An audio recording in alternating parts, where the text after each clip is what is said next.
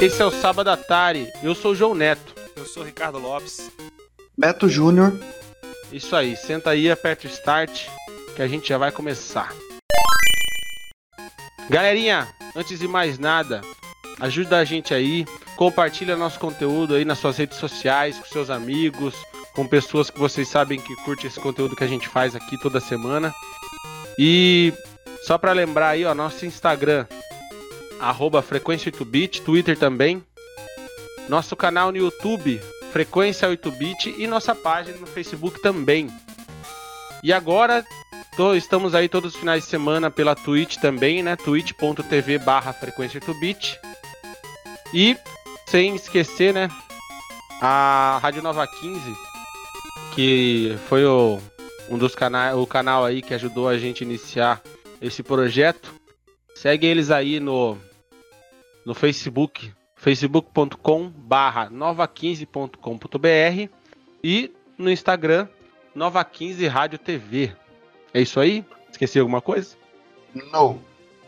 Então, belezinha. Quem que vai falar aí primeiro?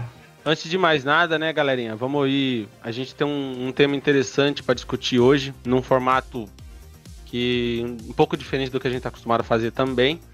Mas só para dar uma aquecida aí, vamos fazer o nosso giro da semana. E eu gostaria de começar com um tema aí que ele foge um pouco da linha da linha nossa aí de, de, de assuntos, mas ele é bem relevante pela questão de tecnologia e meio ambiente. A Samsung recebe, recebe o certificado de lixo zero em todas as suas fábricas.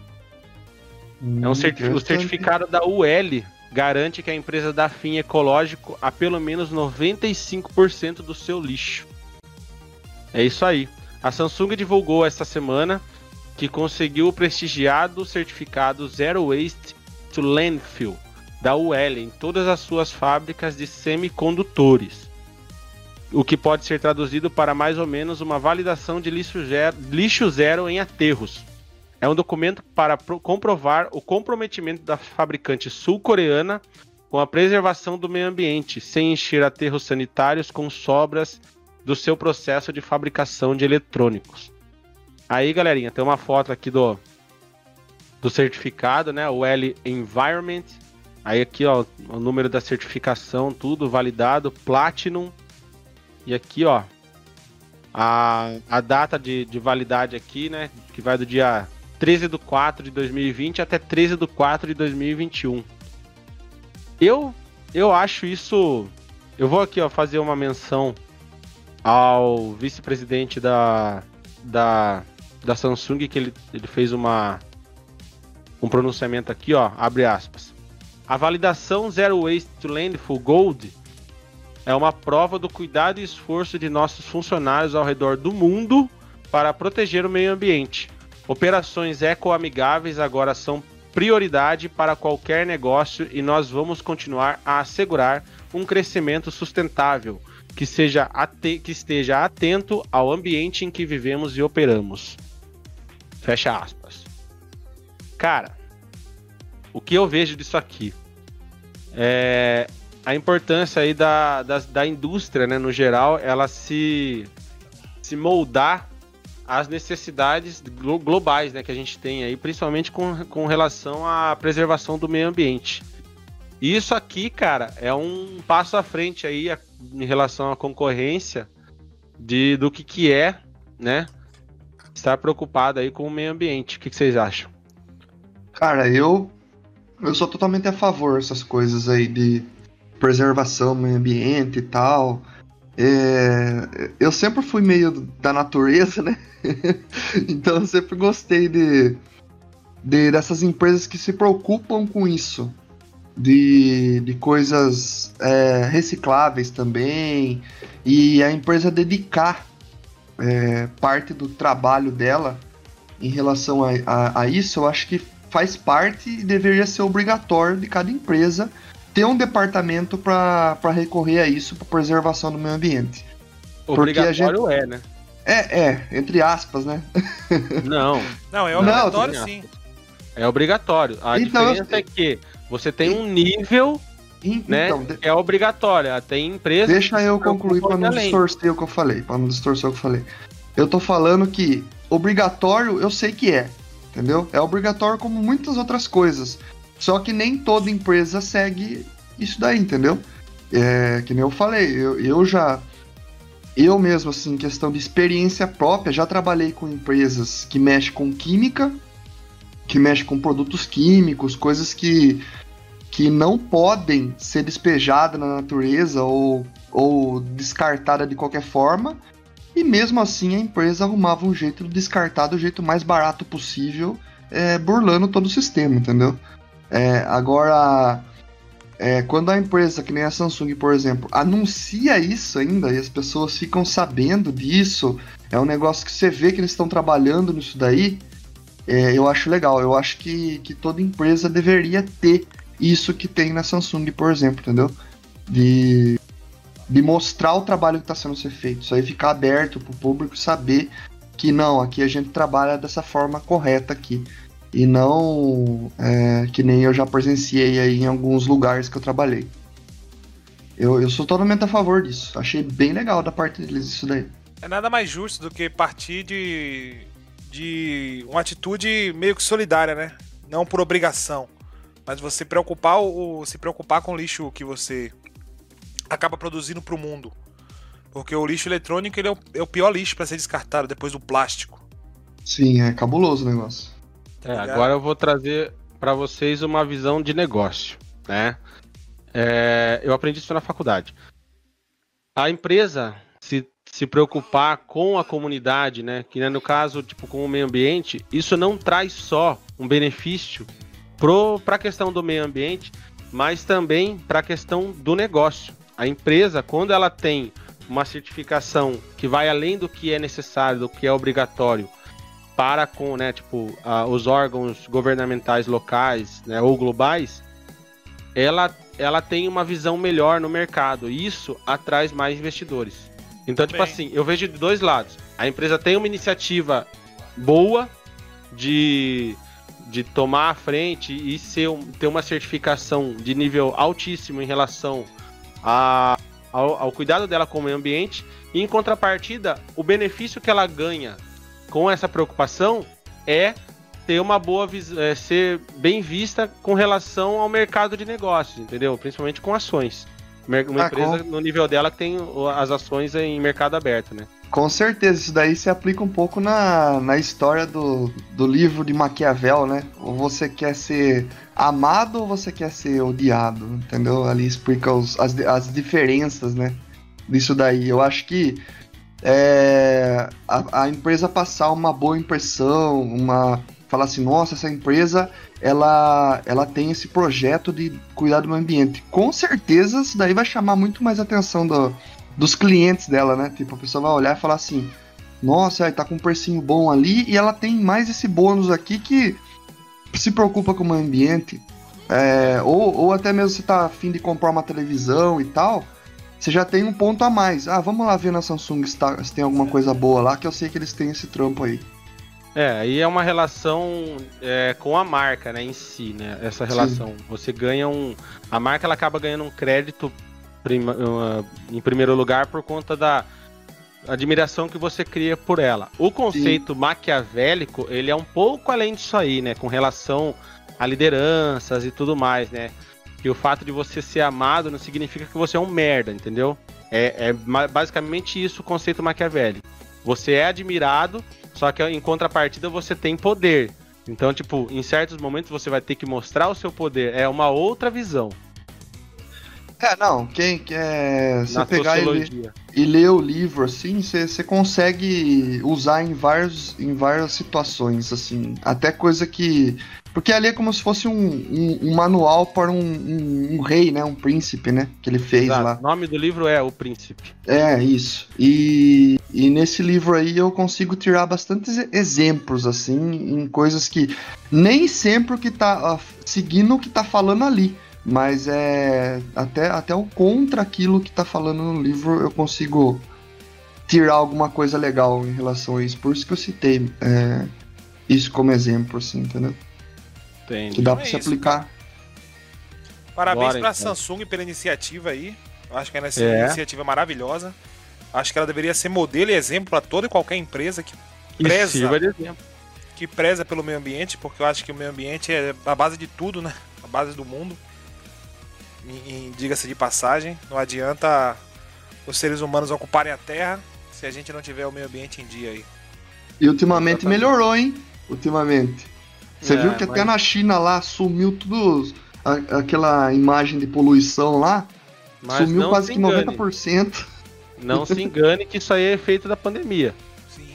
Ah, sim, por isso que eu tô falando. Que por causa da, de, de conseguir deixar tantos por cento das pessoas em casa e tal. Não sei se aqui no Brasil tá se aplicando Não, muito foi bem isso aí, o né? fato das indústrias pararem, muitas É, indústrias então. E, estarem e- paradas ou com operação reduzida. é isso que eu tô falando. As pessoas não tá saindo pra trabalhar, pra ficar em casa, não tá tendo muita circulação de carro também, essas coisas aí. Acabou reduzindo as poluições nas grandes cidades do mundo aí, Pra né? você ver como o meio ambiente é maravilhoso, né, cara? Um mêsinho, dois, três aí, ele já se recupera bem. Já se recupera bem. Mas já- estraga. Já falou, já tem um, tem dados aí que falam que se a gente sumir do planeta em 20 anos ele se recupera. Imagina. É isso. né? Tem um documentário é, sobre isso daí. Tipo, se sumisse todos os seres humanos de um dia pro outro, assim, ó. E nesse documentário, eles fizeram algumas artes visuais é, e coisas. Eu esqueci o nome do documentário agora. Mas ele mostra como que ficaria o planeta. E diz que em tantos anos pra frente aí, é, provavelmente a gente não conseguiria nem ver vestígios de prédios, essas coisas daí, entendeu? Milhares de anos aí pra frente. Dr. Stone, que é um anime. Eu não dei continuidade, mas é um anime que mais ou menos ele trata isso aí. Do nada a humanidade inteira vira pedra. Do nada. Aí, com o passar dos anos, é, a natureza vai. A natureza não para, né? Então continua tendo alguns eventos como terremotos, tempestades, né? E com isso, tipo, a sociedade que a gente construiu, ela vai, ela vai se dissolvendo. Só que num período de, de 3 mil anos, né? ó, uma galerinha lá acorda, né? Tipo, se, se- é, sai da petrificação. Aí com isso, tipo, começa a trama do desenho, tá ligado? Aí, tipo, Ah, você- é? o cara tentar. é, a, a trama é assim, tipo, o menino que, é, que volta da petrificação, ele era um gênio. E a ideia dele é tra- tentar fazer a, a humanidade voltar ao ponto de parada, né? Que seria o ápice da ciência e da tecnologia que a gente tava vivendo, que seria o mundo de hoje. Entendeu? Tipo, Hum, ele quer fazer isso em um período muito curto de tempo. Coitado. E é interessante que Não o, é tão anime, gênio assim. ele é não, ele é todo, não, ele volta, ele quer voltar no ápice da ciência e tecnologia. Não é tão gênio É. assim. E ele fala que, tipo, e o anime é todo baseado em princípios científicos, teorias, tudo, tipo, muito bem embasado, muito E legal. é, é novo esse anime aí? É, é, é recente, aí tem cerca de um ano. Provavelmente ele deve ser inspirado também, o mundo retratado deve ser inspirado nesse documentário que eu falei. Tanto que o Last of Us, o game Last of Us, todo o, a arte visual, é, a fotografia do cenário, tudo isso daí foi baseado nesse documentário que eu falei aí. Questão do, do mundo em volta dos personagens ali. É isso aí, vamos pro próximo? Eu Vamos vou próximo aqui, ó. Oscar terá novas regras para aumentar a diversidade. Abre aspas. A necessidade de resolver esse problema é urgente, fecha aspas, disse CEO da Academia de Artes e Ciência Cinematográfica. A Academia de Artes e Ciência Cinematográfica anunciou novas regras para aumentar a diversidade do Oscar e, e da sua organização. Por meio de um comunicado publicado na sexta, dia 12, no site oficial, a academia explicou que até o final de julho uma espécie de grupo especial criado será criado para discutir e criar novas, novos critérios que serão exigidos dos filmes e que disputarão o prêmio. Vale pontuar que as novas regras serão estabelecidas e não funcionarão para o Oscar de 2021. Provavelmente, provavelmente elas entrarão em vigor apenas para o prêmio de 2022. Tô ansioso para saber quais são essas novas regras aí. Eu acho que tava na hora já. Tava É, na hora. Tem é, muito, tem muito que- filme bom aí que acaba meio que não levando o caneco para casa. E eu acho que faltava mais detalhes, sim, na, na premiação ou na, na, na análise, para poder premiar realmente o melhor, tá ligado? Porque um filme não é feito basicamente de uma categoria ou três, quatro categorias. Ele é bem mais complexo, bem mais extenso que isso. O problema, cara, é como são feitas as pontuações, as escolhas, né? Sim. Você já, já, já estudou já como funciona? Algumas. É, tem gente que pontua filme, cara, sem nem ter assistido. Sim, sim. Entendeu? Porque é academia, né? Tipo, aí o cara, tipo, às vezes nem vê o filme, só que vê, olha lá o ator que tá, o ator principal ou o diretor, Exato. e, e, tipo, escolhe por conta disso, tá ligado? É, eu, eu assisti alguns, né? Eu vou falar aqui, eu ouvi o Nerdcast sobre o Oscar. E lá tem uns caras que são especialistas em cinema, eles explicam bem como funciona essa questão das escolhas. E até o porquê que alguns anos, por exemplo, tem ano que você vê, tem, é, teve anos aí, dois, três anos atrás, que a gente teve, tipo, mais é, metade, quase, uns 40%, vamos falar, da, das escolhas entre melhores atores, coadjuvantes, é, eram pessoas negras. No outro ano não teve. Aí galera, tipo, mas como assim? No outro ano também teve tantos filmes excelentes. Aí os caras explicam, não, é porque a escolha é sempre assim. Aí os caras olham mais, às vezes, o nome do que, tipo, a obra em si. Às vezes nem, nem, nem viu a obra, mas porque viu um nome lá que é relevante, ou que é amigo, ou que gosta da pessoa, pum, escolhe. Então, tipo, tem que, ter, tem que ser mais coisa. criterioso nesse quesito, né, cara? O É, cara realmente tem que exatamente. entender de cinema, tem que entender do, do, do que ele tá votando ali, não basicamente olhar e votar e votar no, no, no, no chegado dele ali. É um absurdo. É, tem né? questão de peso também das votações, né? tipo, principalmente nas categorias técnicas, né? Isso, claro, né? Eu não tô. A academia, a academia ela é formada por vários núcleos, né? Então, tipo, os núcleos técnicos, eles têm peso maior nas categorias técnicas e tudo mais. Isso eu não tô querendo desmerecer os filmes que concorrem ou que não ganham, ou É, até os filmes que certeza. ganham, tá ligado? São filmes muito bons. Até porque pra eles Sim. serem votado, votado lá, eles têm que ser bom, lógico. Olha, cara, eu vou, eu vou falar pra você que eu fiquei um pouco mais animado com a última premiação do Oscar, né? Que um filme estrangeiro, né? De uma, vamos falar assim, uma academia não tão tradicional, que seria a academia sul-coreana, levou nada menos que os, os cinco prêmios principais, né? Em categorias técnicas e, né? Ainda mais e foi, o maior, maior vencedor ali do, do- das premiações e levou o melhor filme, melhor diretor. Tipo, mano, tipo, levou essas duas categorias, cara, você é o rei do Oscar, tá ligado? Você não precisa ganhar mais nada.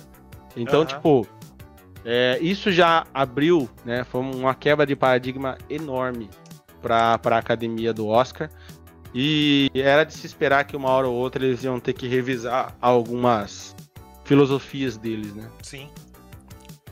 Você fala do, do Parasita, né? Exato. Ah, o cara, Parasita, cara, eu assisti e achei um filme maravilhoso. eu gostei muito do filme também. Tipo, acho que foi merecedor e tal, mas pra mim não foi um filme, nossa, que filme revolucionário, que filme Nossa. bom, não sei o que tem. Acho que A depende gente do ponto que você filme, hein? interpreta, exatamente. É, a gente Depende do mesmo ponto filme, que você cara. interpreta. Não, é um filme muito Porque bom. Tem a uma, mens- tem pra uma mim, a mensagem que o filme quer passar pra você, ela é clara e impactante. Sim, Sim. mas é, não- eu não tô tirando Mas- nada disso, entendeu? Mas não foi um filme que me surpreendeu tanto como eu tava esperando que a galera tava falando, entendeu? Eu, eu, eu fiz uma coisa que eu não costumo fazer, né? De assistir um filme e depois de ouvir análises. E várias análises que eu ouvi sobre o filme falavam que o filme ele passava num- por, por- pela questão do drama, comédia, uma, uma pitada de terror. E, cara, eu senti cada uma dessas. Dessas. ah, Esses vamos atributos falar assim, dessas atmosferas do filme. Eu, eu, eu, eu percebi, eu senti.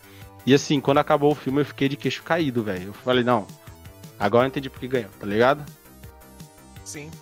Ah, eu entendi e ainda a assisti mensagem, o eu filme antes do, do Oscar. Eu consegui assistir antes do Oscar. Né?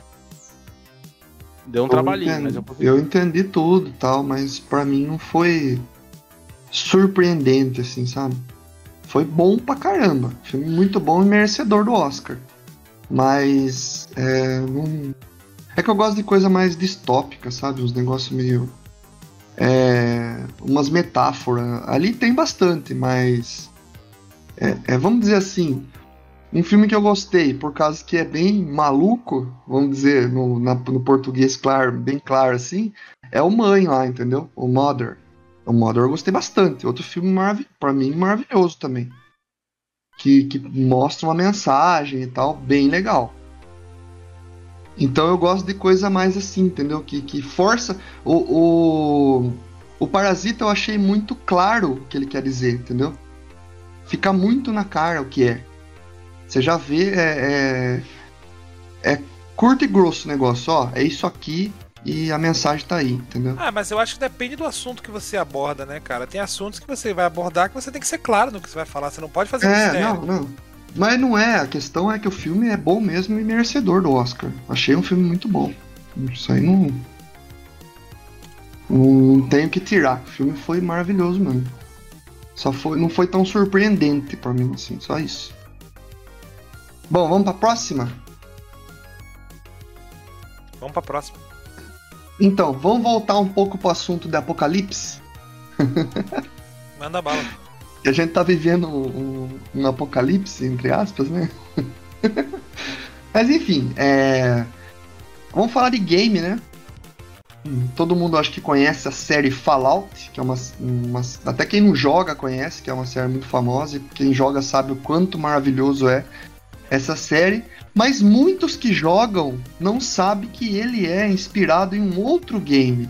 Ele foi, ele, ele é um filho de um outro game que foi baseado em toda essa é, é, esse universo apocalíptico aí do do Mad Max e tal, dessas coisas aí que do, dos, do, dos criadores desse, desse universo aí que a gente encontra na mídia, né? E esse jogo é o Westerland. O Westerland é um jogo muito antigo, se for ver aí para PC na época do MS-DOS, saiu para Commodore também.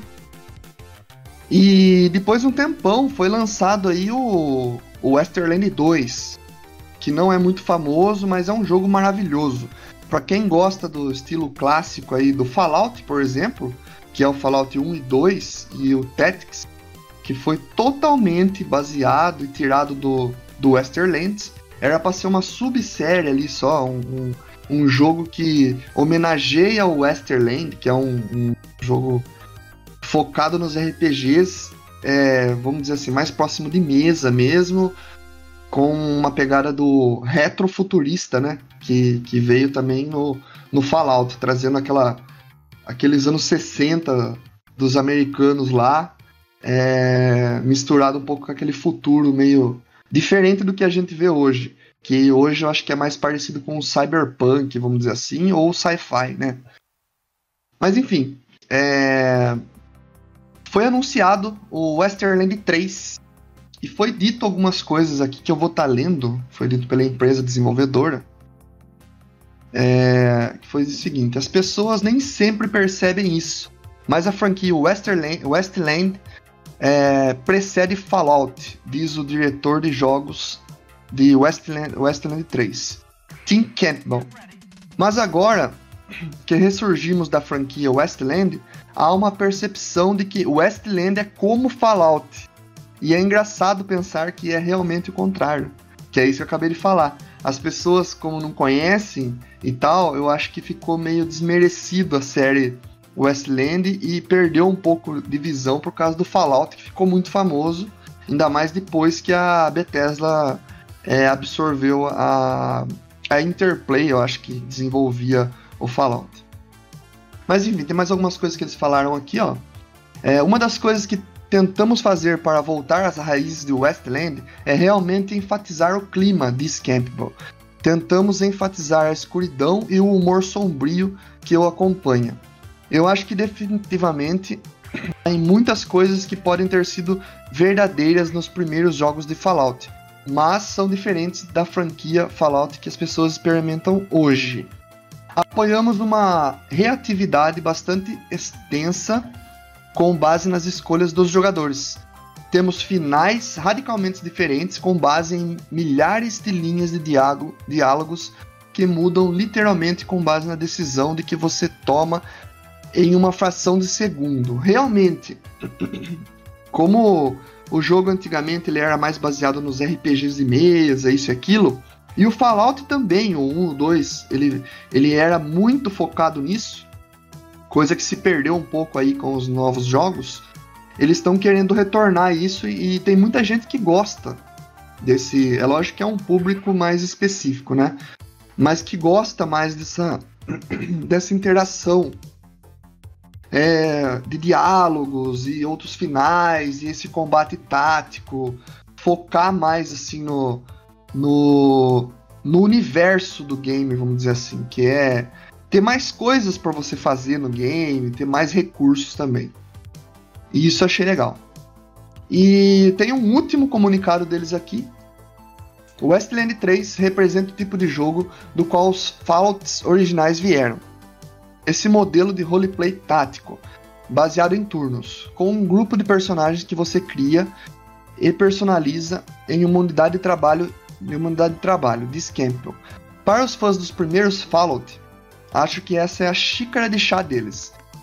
Se, jo se jogarem, ficarão realmente surpresos com a proximidade com que levaram nostalgica com que le lembram nostalgicamente. Se você é fã de pós-apocalípticos em geral, talvez você nem tenha jogado Fallout, mas goste de filmes ou livros.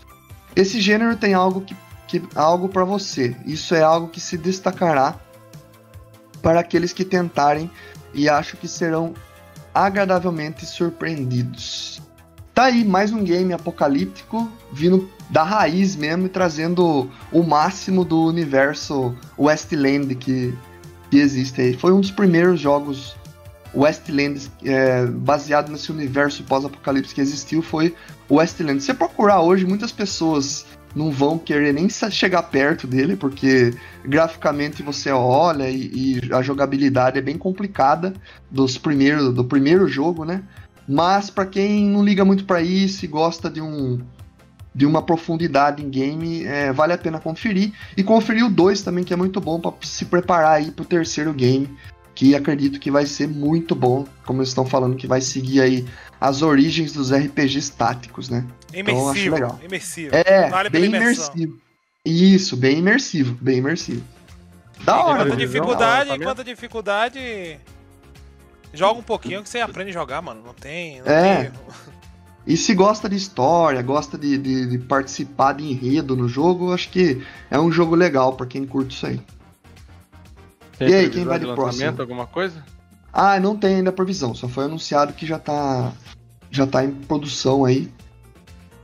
E eles já estão já estão produzindo o game, né? Já tá em desenvolvimento já. É isso aí, né? E aí? Vocês viram o novo design do PS5? O que, vocês acharam? Aquela torre? Eu curti, mano. Aquela torre? Eu curti. Ah, eu achei bonito pra caralho, mano. Sério, eu sou sonista, sonista é foda. Ó, oh, antes da gente começar a dar o giro aí de novo, voltar é, no jogo. Vamos falar os comentários aqui rapidão? Isso. Quer falar Vai aí, Baia? Eu vou agradecer o Marcos Alexandre Barbosa, que enviou 15 estrelinhas pra gente aqui. O Marcos sempre mandando as estrelinhas dele aí. Tamo junto, Marcola. Muito obrigado. Pô, muito valeu, obrigado. mano. Mandou um tarde High Pace aqui. Boa tarde, Marcola. É nóis. O Gabriel Santos mandou um boa tarde. Boa, boa tarde, tarde, Natália. Natália o Eliseu Galberto Fernandes já vim cobrar o salve pra galera do grupo Tá Jogando, né? Um salve pra galera aí, ó, do Tá Jogando, salve. né? O grupo que a gente faz parte. Salve, aí, mano. Valeu, mano. Que, que é dono do, do grupo Tá Jogando, tem um canal no YouTube lá. O moleque manda muito no CS, manda muito bem. Sigam lá então, Tá Jogando, né? É a Bruna aí. Reis mandou um boa tarde pra gente aqui, sempre aqui com a gente também. Boa tarde, Bruna. Tamo junto. Boa tarde, Bruna. Boa tarde. Boa tarde, é a ironia do destino, né? e eu acho que por hoje aqui de comentário por enquanto é só. Não, Gabriel Santos mandou aqui 18 estrelas pra gente. Ele já fez a menção já. Ah, já? Ah, é que eu pensei que você foi pela ordem. Obrigado de novo, Gabriel Santos, pelas 18 estrelinhas. Tamo junto. Obrigado de novo. É nóis, valeu, falou. O Eliseu agradeceu aqui, meus amigos. Continue sempre fazendo um excelente trabalho. Tamo junto, tamo junto, Eliseu, é nóis. Obrigadão aí. Valeu pela, mesmo, mano. Valeu, mano. aí. E parabéns Obrigadão. pelo canal, que é top. Vamos é, lá, João. Vamos de, Vamos de, de PS5. PS5. Calma, pra quem tiver curtindo a gente aqui na, na Twitch, eu tô fazendo aqui um. tô mostrando aqui as imagens do, do console, né? Mas eu queria discutir um pouquinho aí com vocês é, as duas variantes, né? Que já foi é, já foi aqui mostrado aqui pro público, né? Que a gente vai ter o PS5 e o PS5 Digital Edition. Por enquanto eu não vi nada falando sobre um PS4, um PS5 Pro, né? Acho que ainda não tem essa. Eu acho que a versão vai ser única. A única diferença entre o, o digital e o outro é a questão do, da mídia, né? E eu queria dar ênfase também para os acessórios, cara. É, aqui a gente tem uma, uma stand aqui de, de carregamento dos controles. Um controlinho aqui que me, me aparenta ser tipo um controle Bluetooth para você navegar aí como um, uma estação multimídia. E o, o headset que eu achei maravilhoso, né? E a PS Cam aqui, a, a, a PlayStation Cam, também bem bonita. Mas o headset, cara, o headset já, já me impactou. Falar bem a verdade para você. É um sistema de headset que eu gosto, que é bem parecido com o meu, né? Que ele tem a, a como se fosse uma tiara que envolve os, os alto-falantes por fora. E o que faz o ajuste dele na sua cabeça é como é uma, uma tira que ela tem um elastiquinho ali, e de acordo com o tamanho da caixa, né, ele se adapta. Não sei se se adaptaria à caixa do nosso amigo Ricardo, mas eu acho que consegue. Engraçadão ele. Engraçadão ele. se passar na sua testa já tá bom já. É, então, tem a testa também, né? É isso aí. Mas e aí, vamos, vamos de comentário. O que, que vocês acharam de, do, do PS5? Cara, eu gostei. Gostei mesmo. Eu vi, ele ficou assim, o controle a gente já tinha visto, né? É, uhum. Que saiu primeiro aí o anúncio. É como se fosse uma, uma capa branca e, e o, o, preto seria o que tá por baixo disso, né? O, e, e, o, o PS. Não, eu tô falando só do controle. E o PS5 seguiram a mesma, a mesma levada, entendeu? Como se fosse Sim. alguma coisa colocada por cima, é uma capa ali, né? E, e por baixo tá o videogame. Sinceramente, eu, achei... eu, quero ver ele ligado pra ver os LEDs dele. então, pelo que eu vi nas imagens, tem um LED azul, né? É, ali, assim. Meio roxo, tam... né? É, meio roxo, um azul, um azul marinho, assim, sei lá. E no controle Peraí, também é azul tem. marinho é roxo essa porra, mano? Tão doido? Eu acho que é mais puxado pro é um roxo, um de roxo. roxo. Ah, não sei, cara. Bom, enfim. Ah, no controle também tem esse LED. no, no beta agora aí. não, não tem nada de daltonismo aqui não, velho. Continue. Mas enfim, no, no controle CV também tem esses LEDs. Você vê assim, naquela parte digital, né, dos lados, assim, tem a, os LEDs acesos aqui. É. E, as, e, essa parte acesa, né? Seguiu o mesmo designer, assim, achei que é ficou bem da hora. Que acho que já vem do PS4, né? O, o LED ele fazer complementação com o design do videogame, né? Eu acho isso maravilhoso. Ah, eu curti, mano. Ficou bem legal. E, e dá para deixar tanto de pé como deitado, né? Das duas formas eu achei eu que ficou, ficou legal. Esse é um conceito já que vem desde o PlayStation 2, né? Sim. Então não, na, o Xbox não tem nenhuma também, novidade, né? É. é. o Xbox também já tinha isso e tal. E você, e a... Maia, Ricardo? Ah. É, e não tem entrada. Não, não, só, só comentar uma, uma coisa, que não tem entrada de mídia, né? Pelo que eu percebi aqui, parece que não tem. tem. Ah, tem, tem um modelo que. Tem duas versões, igual eu acabei é, de falar. É, tem duas versões, é, é. A Digital, Edition e a versão padrão. Sim, acabei de ver aqui. Acredito que isso aí seja para começar a impulsionar aí a parte só da mídia digital, né? Se é, começar o, a vender mais. Igual eu falei, nenhuma novidade porque o, PlayStation, o Xbox já veio, já tem essa, essa edição, Sim. né? A gente Sim. tem o Xbox All Digital, né? O One. Então, o Xbox tá na frente nesse quesito. Cara, é, eu, eu acho o PlayStation. Achei, achei o visual do PlayStation maravilhoso, independente dos memes aí, a galera que. mandou ah, meme pra cacete, mano. Mandou o Xbox também teve, mano. não, Xbox vai ter teve. sempre, mas sempre tem hater, sempre acha que tem, existe essa briga aí de PC. De... É, porque, e tipo assim, gente... não, dá pra, não dá pra brigar. PC contra console. É console contra console, porque PC tá no nível muito acima. Enfim. É. é. O, essa briga de, de um console pro outro aí, cara, é sem sentido, tá ligado? Quem puxa a sardinha pro seu lado. Eu teria qualquer um dos dois, tranquilamente. Apesar de ser sonista, né? Apesar de achar o, o PlayStation maravilhoso. Gostei muito, mas muito do visual, ficou muito muito bonito, cara, para quem teve P1, PS1, PS2, PS3, ver a evolução dele aí. Não tive o 4 e o 5 porque o dinheiro não dava, mas É. Quem sabe um 5 agora aí, ó. Vai que cai um, um vida cap da Cachorro. vida aí. Cachorro. Cachorro! É, eu mesmo É. eu falei assim, hoje eu sou mais. é, eu jogo mais no PC, né? Eu sou mais PC. Mas eu gosto de ter consoles. Achei o. eu Você, você joga com controle no PC, cara. Você não, você não faz sentido, tá ligado? Não faz sentido, você tá maluco, velho. A Steam tem um- todo um suporte pra isso. Você vai jogar um jogo. Você vai jogar um jogo que tem suporte, por exemplo, total a controle. Você vai jogar de, de, de mouse e teclado? Eu É, preciso você responder? Você tem um PC, mas é consolista, então pronto. É. Não, não sou consolista. Eu É gosto de lógico PC. que é, pô. Por Cara, exemplo, você jogos. tem muito jo- mais opções com mouse e teclado de controle do que no controle no, no, no, num pad, tá ligado? Num controle. Tá, agora eu vou pegar você. Você vai jogar. Agora eu vou pegar limita. você. Você vai jogar. É. Nossa, aí deu branco agora. Como chama aquele jogo de carrinho lá? Rocket League. Você vai jogar Rocket League de teclado e mouse? Dá. Dá. Eu Mas conheço você não bons joga. jogadores de teclado e mouse. Dá pro Mas cara jogar, não- dá pro cara jogar código no falando- teclado e mouse no console, Ah, é? no, no, FPS. no Vamos controle. falar de FPS. Vai, você vai jogar um FPS no controle ou no mouse e teclado? Depende do FPS. Cara, Depende. É 100% FPS, 100% mouse e teclado. Não- Multiplayer no PC, mouse e teclado. Mas se Não eu for tem. jogar um single player ali É. com algum jogo que tem suporte total, total, Ah, e eu quero pare. ficar sentado no meu sofá jogando, eu uso o controle. Por exemplo, o The Division. The Division ele Ah. tem a trava de mira. Ele, você joga com ele igual você jogar num console. Se você colocar o trava de controle... mira, tipo, você, você é suporte, por quê? Porque o controle é limitado, você precisa de ferramentas Então, pra mas... o negócio um pouco melhor. Isso é Mas horrível. aí que tá, se, se ele tem suporte total, você tem muito mais conforto você jogar lá uma televisão sentado no seu sofá lá e você jogar controle, que, que- como se fosse jogar no console. Aí tá a questão de que, o que, o- que eu acho o PC melhor ainda, porque você tem o conforto do console e tem também a, a, a moba- mo- mobilidade do PC, vamos dizer assim. Você tem tudo no, no PC. Se eu, se eu quiser jogar como um console o meu PC, a própria Steam, por exemplo, tem o suporte do, do Big Picture, que você não precisa nem levantar do seu sofá para conversar com seu amigo, para para poder entrar num jogo, para poder sair do jogo, para poder fazer o que você quiser, entendeu? Quando tem o Depende. suporte total, ele funciona bem, o controle eu acho bem viável.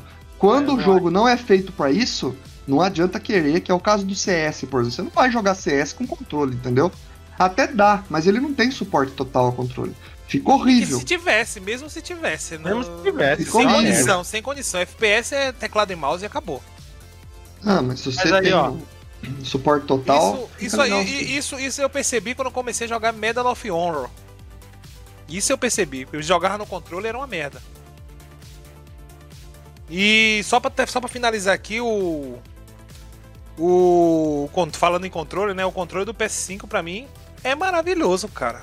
Eu Maravilhoso. achei bonito também. Achei bem Com bonito. certeza. Eu compraria Mas, só ó. o controle, tranquilo. É? Vai funcionar no PC? É nóis. Mas aqui, ó, queria falar dos memes, porque quando saiu o design do, do Xbox Series X, a gente fez a zoeira. E pra gente ser justo aqui, eu vou falar pra você, eu gosto da zoeira de um console pro outro, né? Só não pode levar a sério as tretas, né? Igual algumas comunidades fazem aí. E que semana passada a, a gente mencionou, mas não fez, né? Não falou quem era. Eu falo. Acabei não Né? falando. Xbox Mil Grau. Vá pra puta que pariu, pau no seu cu, velho. Você é um merda, velho. Você é um merda. Você merece tudo isso de ruim que tá acontecendo com você, porque você é tóxico, cara. Você é tóxico.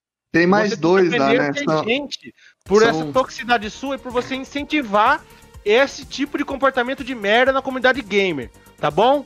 Tá dado o recado, parceiro. E eles são, são em três, né? Os três. Os É, três, três é. bosta, três, três merdão. é sempre, aí. sempre eles já são conhecidos aí como uma galera meio É. tóxica da, da internet. E não- eu acho que. E não, eu é, acho- e não é porque você gosta de Xbox, não, que eu tô sendo assim com você, cara. Eu tenho Xbox na minha casa, eu tenho Eu PlayStation também. na minha casa. eu acho que o Xbox, por exemplo, a próxima geração, eu acredito que o Xbox vai ser superior ao PlayStation, tá Levemente ligado? superior. Em termos de hardware. Só que a gente vai ter a questão dos exclusivos, que cada um tem um bom, o seu melhor nos- na questão dos exclusivos. Mas em hardware, eu acredito que o Xbox vai ser melhor. Então, cara, eu não, eu não penso diferente de você com relação ao videogame. A diferença é que eu encaro a comunidade de uma forma que todo mundo tem que ser amigo, todo mundo tem que, tem que jogar pela gameplay, a gameplay tem que ser divertida e que vença o melhor na habilidade, tá ligado? Eu acho que. Eu acho que o comportamento que eles tinham não, não tem espaço para eles, entendeu? Na não, comunidade, não, assim. Ninguém, no... ninguém, tem que ter, ninguém tem que ter esse espaço na comunidade, velho. E... É o que faz você é, sair da comunidade gamer, é esse tipo de comportamento de merda, tá ligado? É, a galerinha achar que, tipo, ah, porque é uma mina, ela não tem que estar tá jogando. A mina tem que jogar sim, velho. Tem que jogar. E se ela joga bem, ela tem, que, ela tem que ter mérito nisso, velho. Tem que ser reconhecida, tá ligado? Independente de quem seja, velho. E, e os caras, tipo. Bom, por quem conhece essa galera aí, já sabe como que era. Tipo. É, até no YouTube, os vídeos dele, você olhava, o cara fala, é. nossa, o cara parece que tem 5 anos de idade, entendeu? É, meus filhos meus filho aqui que tem 4 anos é, se diverte e pensam de uma forma muito superior, se for ver, a, a esses caras aí, porque é absurdo. É, vou ler rapidão um comentário aqui, porque nosso tempo tá ficando meio que curto, escasso, porque três e meia a gente já começa a conversa com o Marcos Mendes. É, o Gabriel Santos mandou aqui, o que vocês acham desses jogos mobiles baseados nas plataformas consoles e PCs e se é uma tendência? Tipo... Você tá falando Call of Duty Mobile. É, Call Mobile. of Duty, PUBG. Eu acho ah, que, cara, é só é aproveitar do hardware que hoje cada, tá cada vez mais potente nos celulares. Nos celulares, né, mano? Isso é bom, isso é excelente.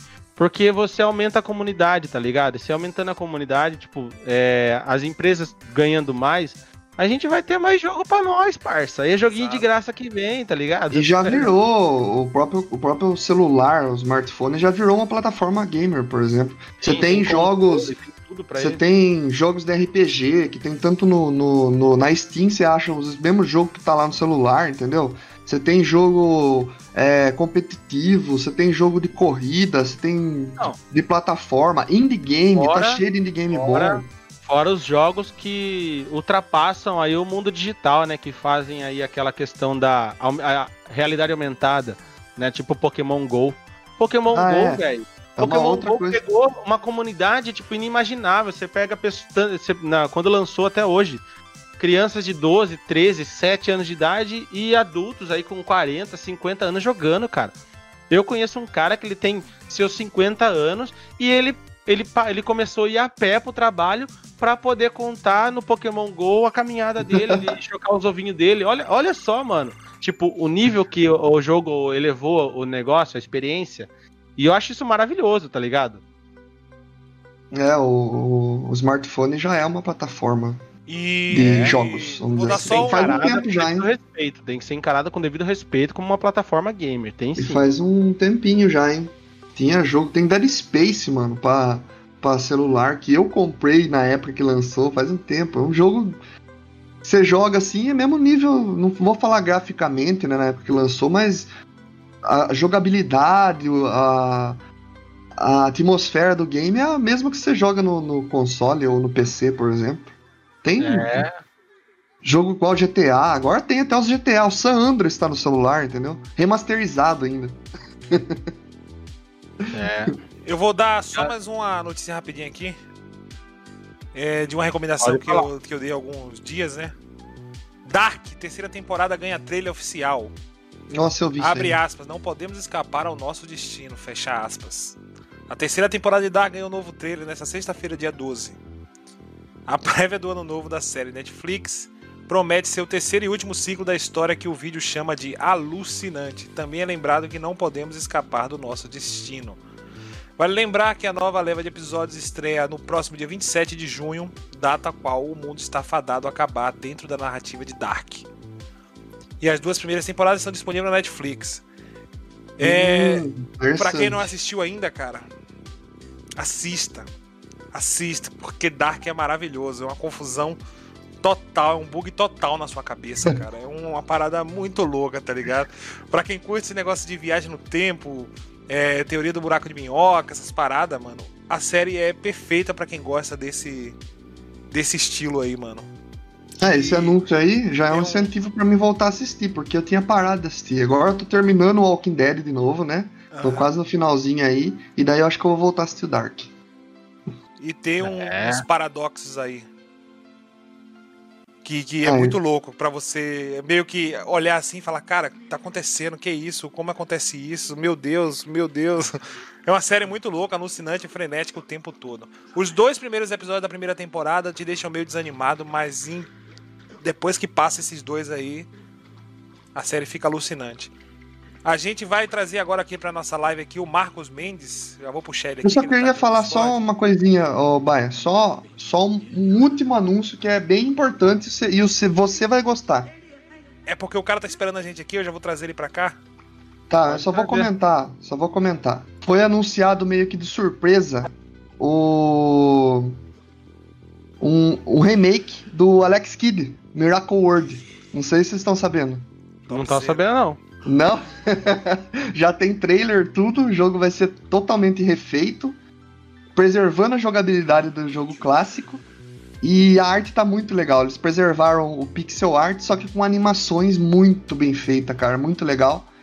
E foi anunciado aí que vai ser lançado aí, já tem o trailer de lançamento, tudo. e Topzera. vai ter também vai ter também o modo clássico e o modo o modo mais novo, né, que vai ter tipo os chefes do game, vai tá, vai ter o modo novo e também você pode jogar no modo clássico, que era tesouro e papel lá, você lembra? É pedra, pedra, tesouro e papel. Pedra, papel, tesoura. Já É, pedra, papel, tesouro, falei na ordem errada. Já vou guardar ansiosamente aí a chegada do. Já pode ver o trailer, inclusive acabando o programa eu coloco lá na nossa página do Facebook o trailer do, do joguinho aí. Pra quem tem aí seus 30 anos, aproximado 30 anos, acho que vai gostar, porque é da época da, 30 da mais. infância. É, 30 mais, vamos dizer assim. É da época da infância. Mandar um boa tarde aqui pra Mário Oliveira Reis aqui, ó, que sempre acompanha a gente aí. Tamo junto, Mari. Boa Obrigadão. tarde, Mari. Muito obrigado. E passar essa notícia maravilhosa aí do Alex Kidd Remake. Acho que a gente já pode introduzir nosso convidado aí na nossa conversa aqui. Pra quem não É sabe, isso aí. hoje a gente trouxe o Marcos Mendes aqui. A gente queria que ele falasse um pouquinho sobre ele. Boa tarde, Marcos. Tamo junto. Opa, boa tarde, gente, tudo bem? Ô, boa, Boa tarde, tarde, Marco. Beleza. Beleza.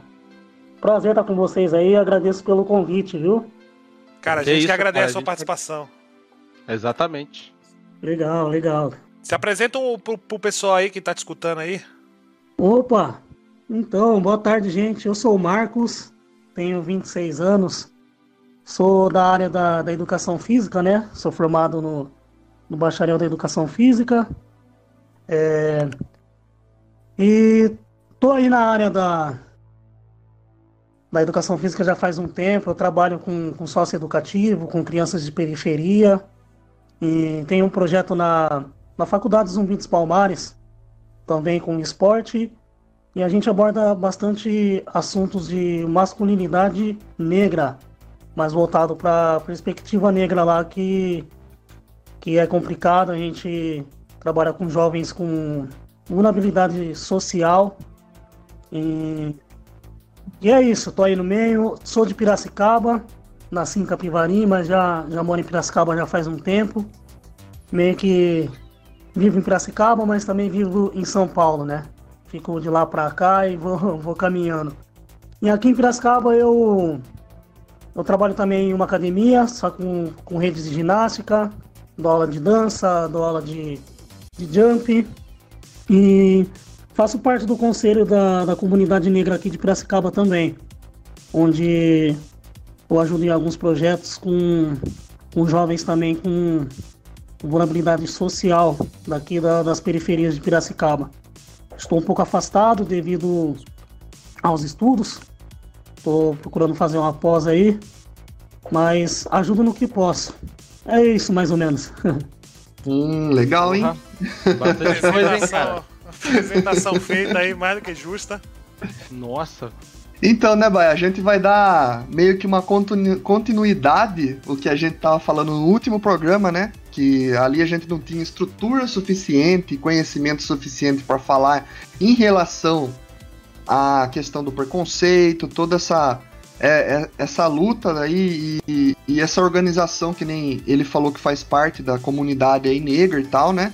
Então acho que ele vai poder falar melhor e explicar melhor as coisas é. pra gente aqui e para as pessoas que estão tá assistindo a gente aqui também, né? Então, para quem não sabe, na, no nosso último programa a gente debateu um pouco sobre a hashtag Black Lives Matter. Que yes. é uma, uma, hashtag que surgiu em 2014 e se aflorou agora em 2020 com a morte do George Floyd. Ah, essa hashtag só que como eu tinha falado no último programa, Marcos, é, sim, sim. por a gente não vivenciar isso na pele, a gente não tem o direito de debater esse assunto. Não é, na questão a gente não tem nenhum direito, a gente não pode debater esse assunto porque é... a gente não é. vive isso na pele. Né? A, a nossa não... argumentação acaba ficando rasa, né? É, Eu... sim. Na sim, minha, é. Pelo menos da minha parte, assim, acaba sendo um pouco raso, por mais por mais é, nobre que seja a, a questão da iniciativa, tudo, eu ainda a, a gente não tem argumentação para embasar, né, para trazer experiência de vida, né? E é isso que a gente queria trazer, né? Experiência, porque é, com a experiência que a gente aprende, né? Eu não tenho eu, experiência no assunto por conta de uma relação, né, social aí que eu vivi, que eu vivi na minha vida e a gente é o, Baia, que o Ricardo, ele trouxe um, a ideia, a ideia que seria primordial, né? Trazer alguém que seja do que tenha engajado o movimento, que seja é, preocupado com as causas, principalmente de igualdade, porque isso que é importante. A gente tem que levar isso para frente. Para onde a gente puder levar, a gente tem que tem que trazer a mensagem, né? E a gente tem que aproveita aqui o tempo nosso, né? Que a gente tem uma, uma voz aqui, né? Um espaço que a gente criou dentro da, do meio digital, né? A, a, nossa comunidade é a comunidade nerd, mas, né? Vamos levar para quem a gente puder levar aí é, a sua voz e a voz de todo mundo que que tiver engajado com isso. É para começar, ô, só para começar. Ô Marcos, é, é não Sim. pode falar, mãe, pode falar. Só para começar, eu assistindo bastante live, vendo muito, estudando coisas relacionadas a esse assunto que a gente vai falar agora. Teve uma coisa que que me chamou muita atenção e me chocou um pouco, né? Que Sim. é o seguinte: hoje a gente tá num, num ponto onde todo mundo fala em ser antirracista, né? Não, ba não basta não não basta não não ser racista, você precisa ser antirracista. E um Sim. dos primeiros passos para você ser antirracista é você se reconhecer como racista. Porque a partir do momento que você se reconhece como racista, é onde você procura desconstruir e começa a melhorar para combater e ser antirracista procede essa informação. Eu queria que você explicasse um pouco pra gente o porquê de, de, de você se reconhecer como racista primeiro, para depois você ser antirracista. Cara, é, primeiro eu queria agradecer por você estar tá tendo a abertura né, de falar sobre esses assuntos, porque ainda, principalmente aqui no Brasil, é um assunto que todo mundo tenta mascarar e tenta não, não conversar sobre, né? É, é por tabu. isso que que no Brasil é até mais profundo essa questão do racismo, né? Que é um racismo velado, racismo de muito tempo, né? Desde quando o Brasil era Brasil, é um racismo velado, né? É, a gente tá junto frente a frente, mas virou as costas é daquele jeito, sabe? E no racismo isso perturba muito. E, e cara, é um caminho doloroso, principalmente para quem não tem etnia, para quem não é negro, e, e é, quer entrar no assunto, quer descobrir sobre o assunto e fazer essa desconstrução, é, começa a gerar algumas dores, né? Você começa a pensar, putz, até agora eu estava vivendo totalmente errado. É a mesma coisa quando um negro começa a saber mais sobre a sua história, sobre sua, sua cultura e tudo mais, ele fala, putz, até hoje eu estava vivendo errado, até hoje eu pensava de um jeito e, estava totalmente encoberto, totalmente, é, como posso dizer, totalmente escondido o que, o que eu sou sobre minha cultura e tudo mais, né? Então é uma parte que pega para os dois lados, tanto para quem é negro e tanto para quem não é negro, entendeu? E pegando um gancho do, dos Estados Unidos, eu acho que isso lá nós estamos gatinhando, né? Acho que isso lá nos Estados Unidos já vem de um bom tempo, né? Eles tiveram um apartheid, tiveram um, uma mini guerra civil, que posso dizer, né? Então essa, essa construção ainda tem um, racista nos Estados Unidos, tem muito ainda, mas tem a outra parte também, né? A parte de quem é que tem a empatia do negócio. E é isso, para construir um mundo de, de, diferente do que foi no passado, é só, é só isso daí mesmo. Tem que ser antirracista, não só no slogan, né? Tem que ter a prática também, tem que buscar a prática disso. E como é que a pessoa ela pode se tornar antirracista? O que é que ela deve fazer? O que é que ela deve procurar? Primeiramente, se é conversar com a pessoa, com a pessoa preta que seja, uma pessoa negra que seja consciente, né? É, principalmente que está engajado na luta e tudo mais, porque principalmente aqui no Brasil tem muitas pessoas negras que ainda não conhecem a própria história, entendeu? E ainda não tem uma base, não, ainda não estuda, e às vezes acaba, é, como posso dizer, reproduzindo o racismo, entendeu? Ela acaba reproduzindo o racismo que, que ela vive. É um meio de, de meio de se camuflar, ou um meio de se sentir segura, entendeu? É diferente você é, conversar com uma pessoa que já tem uma consciência, que já tenha uma bagagem. Se você falar alguma, pessoa, é, alguma besteira para essa pessoa, a pessoa vai rebater você, entendeu? Então, um dos caminhos um dos melhores caminhos é você conversar com, com as pessoas que já têm vivência, entendeu? As pessoas já estão na luta, que já, que já debatem, que já lutam contra isso há bastante tempo. Você é... entender, né? Você tipo, você entender o, o, o, lado da pessoa, né? Porque muita gente eu acho que, que fala um monte de coisa aí, ou até, até defende, mas às vezes, às vezes fala as coisas, mas é, não sabe o que a pessoa passa, né? Que nem eu comentei no último programa passado lá, que uma coisa que eu vi uma vez que eu achei um absurdo é, é de pessoas negras, né, entrar no mercado, por exemplo, e ela ser, ela não se sentir bem lá dentro porque ela, ela ser olhada por, ela ser julgada por olhares ali, ou até o segurança da loja já achar que vai roubar, tem todas essas coisas, é um absurdo um negócio desse, né? E acontece muito isso, né? Acontece, até hoje. Eu, todo. eu tive, tive presente dois casos né, judiciais de, de racismo em uma rede aqui conhecida de Piracicaba, cara, que, que realmente, por coincidência, duas vezes no mesmo mercado. De uma pessoa negra entrar e ser, ser perseguida dentro do mercado e segurança falar várias coisas absurdas assim pro, pro cara, sabe? E é, é isso, é o racismo diário que, que, que tá presente, né? Eu até queria indicar, acho que uns três livros que é bem com uma leitura bem básica, que pegando um gancho aí sobre sobre ser antirracista, né? E que são livros que, que ajudam bastante, que é o racismo estrutural, que é do Silvio Almeida, que inclusive foi eu tive um curso com ele muito bacana, racismo estrutural. É um livro bem bem básico, fala de uma forma bem bem compreensível do, do assunto. É, também o genocídio do negro no Brasil. Esse, esse livro é, é importante, acho que todo mundo de, deveria ler. E falamos de, de termo Brasil, racismo no Brasil. É um livro que, que é importantíssimo, que é do Abdias Nascimento. Abdias Nascimento que foi um dos maiores ativistas do Brasil que teve, sabe? Uhum. E também um lugar de fala, e esse também é essencial, principalmente para quem, para pessoa não negra que que quer falar sobre o assunto, que quer estar por dentro, que quer fazer esse, esse processo de desconstrução, é um lugar de fala da, de Jamila Ribeiro. É um livro importante também. Então, basicamente, para você se tornar antirracista, para você mostrar que você é, mudou, né? Porque não, não basta postar uma hashtag no, no Instagram, não basta você falar que, que combate, se você de fato não combater é, além de você conversar com pessoas negras, né, entender a situação delas, entender a visão delas, é, consumam também livros de pessoas negras, consumam também conteúdo de pessoas negras. Não olhem para o, o, setor que você trabalha e, e, e achem normal você não ver uma pessoa negra lá, porque não, não tem nada de normal nisso. Perfeito. É, Perfeito. Todo mundo, todo, é... todos nós somos pessoas, né? Sim. Acabar logo isso aí.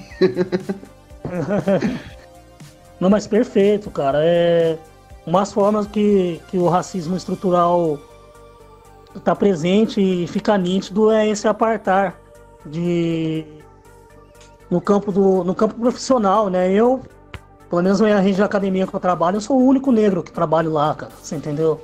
E, e é pesado isso. Na, na universidade também, era. Só tinha eu e mais um negro, sabe? E o racismo estrutural tá presente nisso. Seja no campo do profissional, você vai no shopping, por exemplo. Eu sempre falo isso para quem não é negro, para começar a reparar. Principalmente nessas pequenas coisas, sabe? E quem tá trabalhando, quem tá, tá curtindo, começar a reparar nisso daí, você vai ter uma boa, uma boa noção de quanto, quanto o racismo estrutural é presente no Brasil. Até mesmo através da mídia. Hoje em dia tá mudando, mas ainda a mídia tem o poder de. de como eu posso dizer? de alienar, né? Uma hora ela fala uma coisa, uma hora tá de outro jeito e. E o problema continua ali, né? Sim. Sim. Ah, ainda só nesse pra... gancho aí. Eu ia só, só, só, já que ele falou dessa questão estrutural aí, só para quem tá ouvindo a gente e tal, assim, só para entender, na questão profissional mesmo, você conhece alguns casos para passar como exemplo, para as pessoas entenderem o que realmente acontece na parte profissional, porque é, é aí que a gente tem oportunidades na vida, né? Pra gente poder crescer, cuidar da nossa família, alimentar nossos filhos. E é uma coisa, uma chave muito importante na vida. E, e você tem alguns exemplos do quanto a, a, o negro sofre em questão de, de, da parte profissional, de trabalho, assim? Alguma coisa que você conhece? Ah, sim, não, posso, posso falar milhares, por ver. Mas eu vou falar do, duas, duas coisas que aconteceu comigo mesmo e uma, uma história que, que aconteceu que eu também ajudei, ajudei judicialmente, né? É, na universidade, teve uma vez que eu estava apresentando um trabalho e, ou melhor, antes da universidade, é, na escola mesmo, lembro até hoje, o primeiro, acho que foi um dos primeiros acontecimentos, assim, o primeiro, os primeiros relatos que eu tenho de sofrer racismo que eu lembre, né? que chegou aquela, aquelas perguntas de o que você quer ser quando crescer, né? E eu respondi que eu queria ser advogado, que queria prestar direito, tudo. E simplesmente o professor falou que eu não tinha condição, cara. E daí uhum. eu pergun perguntava para ele o porquê, ele falava que da onde eu vim não, não tinha gente igual a mim que conseguia ser advogado. E daí ele colocou a foto de segurança, colocou uma foto de um cara engravatado de segurança, ou colocou de jardineiro. Nossa, Entendeu? meu Deus do céu. Isso eu tava na, na sexta série, sexto ano, sexto, sétimo ano, não lembro, mas é mais ou menos isso daí. Então, você que um professor de, de, de, história fala isso, né? Um professor, um cara que estudou, que isso e aquilo. Você... Exatamente. Então, Tanto pra quem é tá escutando até... Que até teve uma aspiração, que depois eu fui fazer estágio na escola e ele tava lá. Aí eu até brinquei com ele. Falei, cara, eu não virei advogado, mas virei professor. Tô aí, mas... ó, no mesmo nível, até melhor que você. É, então. É complicado. E também na, na universidade também, eu tive vários conflitos na universidade. E não é longe, aqui na Unimap mesmo.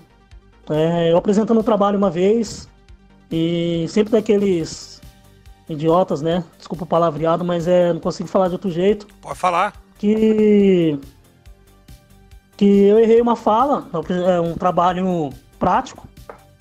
Aí ele falou que tinha que ser preto, não sei o quê. Preto sempre ou caga na saída ou na entrada, um negócio assim começou a falar, né? Nossa, mano. Aí, meu, eu sempre fui sangue quente, aí ali acabou, fechou o tempo, pra cima do cara e tudo mais, sabe? Sim. Isso na universidade. Duas, duas coisas no, no ramo da. Do ambiente educacional. Estudos, né? uma, é, uma, uma na escola, o outro no, no, no, ramo da academia, que o ramo da academia é muito complicado, somente para a pessoa negra. Pode falar o que quiser, mas só a gente passa lá dentro mesmo certas coisas. E no ramo profissional também, o primeiro estágio que eu fiz em academia, é, passando um, exercício para uma pessoa, um cara comentando certas coisas que eu e foi a mesma, a mesma fala da, meio que da, da universidade, né? Que, que preto não, não serve para estar tá ali, que passa as coisas tudo errado. E, meu, eu até fico meio, meio chateado que ali eu não fiz nada, porque eu tava na, no, meu ambiente, no meu ambiente de trabalho, né? que é o realmente acontece com muitos negros que, que sofrem racismo no trabalho e às vezes não se defende por, por medo de ser mandado embora. Às vezes por medo de, de questionar e o líder não, o patrão não, não obedeceu, não, não fala nada, sabe? Enfim, medo de perder o emprego, né? Sim. E, meu, tive, tive outra questão também nessa mesma academia, quando estagiava, que um cara que ele chegava, todo dia ele falava alemão comigo. Falava umas palavras alemão, eu só entendi porque, porque é, minha namorada dá aula de, de línguas, então ela entende bem, né? E ele falando alemão comigo, toda vez ele falava alemão, alemão. E uma vez eu nem conheci o cara, eu falei, mano, o que você tá falando? Por favor, fala pra mim em português, que eu sou brasileiro, por favor. E, tipo, ele reproduziu um monte de fala racista, sabe? Sim. Neguinho, tipo, umas coisas meio, meio pesadas. E aí ali eu perdi a linha. Aí já soquei, fiz um monte, fiz um monte de coisa errada, bati no cara, tudo, fui mandado embora do meu primeiro, meu primeiro estágio. Foi um assunto que até repercutiu um pouco na cidade na época. Ficou, ficou falado tudo, porque eu fui mandado embora, aí eu processei a empresa, e é uma rede grande aqui de Piracicaba, de academia, e tá rolando, tá rolando até hoje. Engraçado, né, cara? Porque o que deveria ser papel da academia era banir esse aluno da academia para ele nunca mais treinar lá. Sim, exatamente. Exatamente. Porque é o a, que conduta, acontece. a conduta incorreta foi dele. Ninguém tem sangue de barata para escutar bobagem da Sim. boca de alguém e, e deixar passar, né? E eu já Sim, entenderia que ele teve intenções aí de nazismo também, viu? Porque falar alemão em relação ao preconceito, racismo. Ah, Eu acho que, que, que ele teve a intenção de jogar alguma coisa no ar também. Mas eu é, que deveria... esse problema que a gente fala daqui, né? Esse problema, como, como você já tinha comentado aí, é o problema do racismo estrutural. Quando Sim. você, como é que você, quando é que você aprende a ser racista? Eu acho que na própria escola você aprende a ser racista. A partir do momento, as, as pessoas falam assim: "Ah, existe só uma raça hoje, que é a raça humana". Ah, existe só uma raça hoje. Por que, que só existe a raça humana e na escola você aprende que preto com branco dá cafuso, preto com pardo dá isso, e, e tem mameluco, e tem cafuso, e tem isso e aquilo? Como é que você aprende isso na escola, tá ligado? E você agora acha que é justo você chegar e falar que, ah, não, só existe uma raça, raça humana. Tá ligado? Se o preconceito ele já vem da base, já, ele já vem de, de criança. Na quarta série você aprende isso, cara. No Exatamente. lugar onde cara. você aprende, deveria aprender a desconstruir, no lugar onde você deveria aprender a ser antirracista, do, do, do- no, no âmbito onde você deveria adquirir conhecimento, onde você deveria se tornar uma pessoa melhor. Exatamente. Eu peguei um gancho falando de mim, mas é é o que acontece com um milhão de tipo um milhão de gente, sabe? Pessoas pretas que passam esse tipo de coisa coisa no trabalho, né? E e ainda que eu tava num, num patamar ainda legal, tem pessoas que estão em trabalho secundários, de trabalho de, de risco, né? Que às vezes não, não consegue, não tem como ter algum tipo de reação contra isso e acaba se submetendo a, a essas a essas coisas. É, é bastante complicado. Eu sempre falo que o racismo estrutural é o crime perfeito no Brasil, cara. É o crime Isso. que deu certo, assim, sabe? E se a gente for falar de E- Pode falar. E se a gente for falar de linha do tempo do racismo estrutural, a gente volta para 1824, onde os negros eram considerados semoventes, ou seja, eles eram objetos, não eram seres humanos. Isso em 1824. Em 1839, a- a- as leis sobre a instituição primária, os negros não poderiam frequentar escolas públicas. Pra você ver o, o quanto o racismo já vem de muito tempo, tá ligado? E as pessoas falam que não existe racismo. Se demorou esse Muito. tempo todo, cara, a gente já tá aí em 2020 agora, é, mais de, de, de 200 anos aí, a gente vivendo isso. Se demorou 200 anos pra gente acordar agora em 2020, começar a brigar por Agora, isso, imagine quanto Sim. tempo vai levar pra gente desconstruir isso. Porque isso aí é, é, é passado de geração pra geração. Aí voltando, 1850, a lei de terras foi aprovada para impedir que negros pudessem também comprar propriedades. Exatamente. Porque em, mil, em- em 1850, as escolas de agronomia elas eram voltadas para pessoas que tinham terras. Então negro nunca ia entrar numa escola dessa. Por quê? Porque negro não tinha direito à terra. Isso. Em 1860, Francis Galton lança uma teoria sobre a superioridade racial, a eugenia, que vai influenciar o Brasil profundamente. Eu acho que é aí que a gente começa um, dos maiores problemas, né? Que é o, lance que eu tô falando para você, na escola você estuda eugenia. Exato, exatamente. Isso foi tudo tudo implantado no, no sistema é, de estudo, né? Foi tudo implantado lá dentro, né? Tanto também a, o período de embranquecimento que teve no Brasil também. Exato, um aí é frente, 1872. E, a gente isso, tem o primeiro censo brasileiro. 80% isso. da nossa população é negra e se começa um incentivo à imigração europeia. Exatamente, exatamente. Então você vê que uma coisa foi puxando a outra, né? Exato. Uma coisa foi, foi puxando a outra e eu sempre falo que é mais profundo até.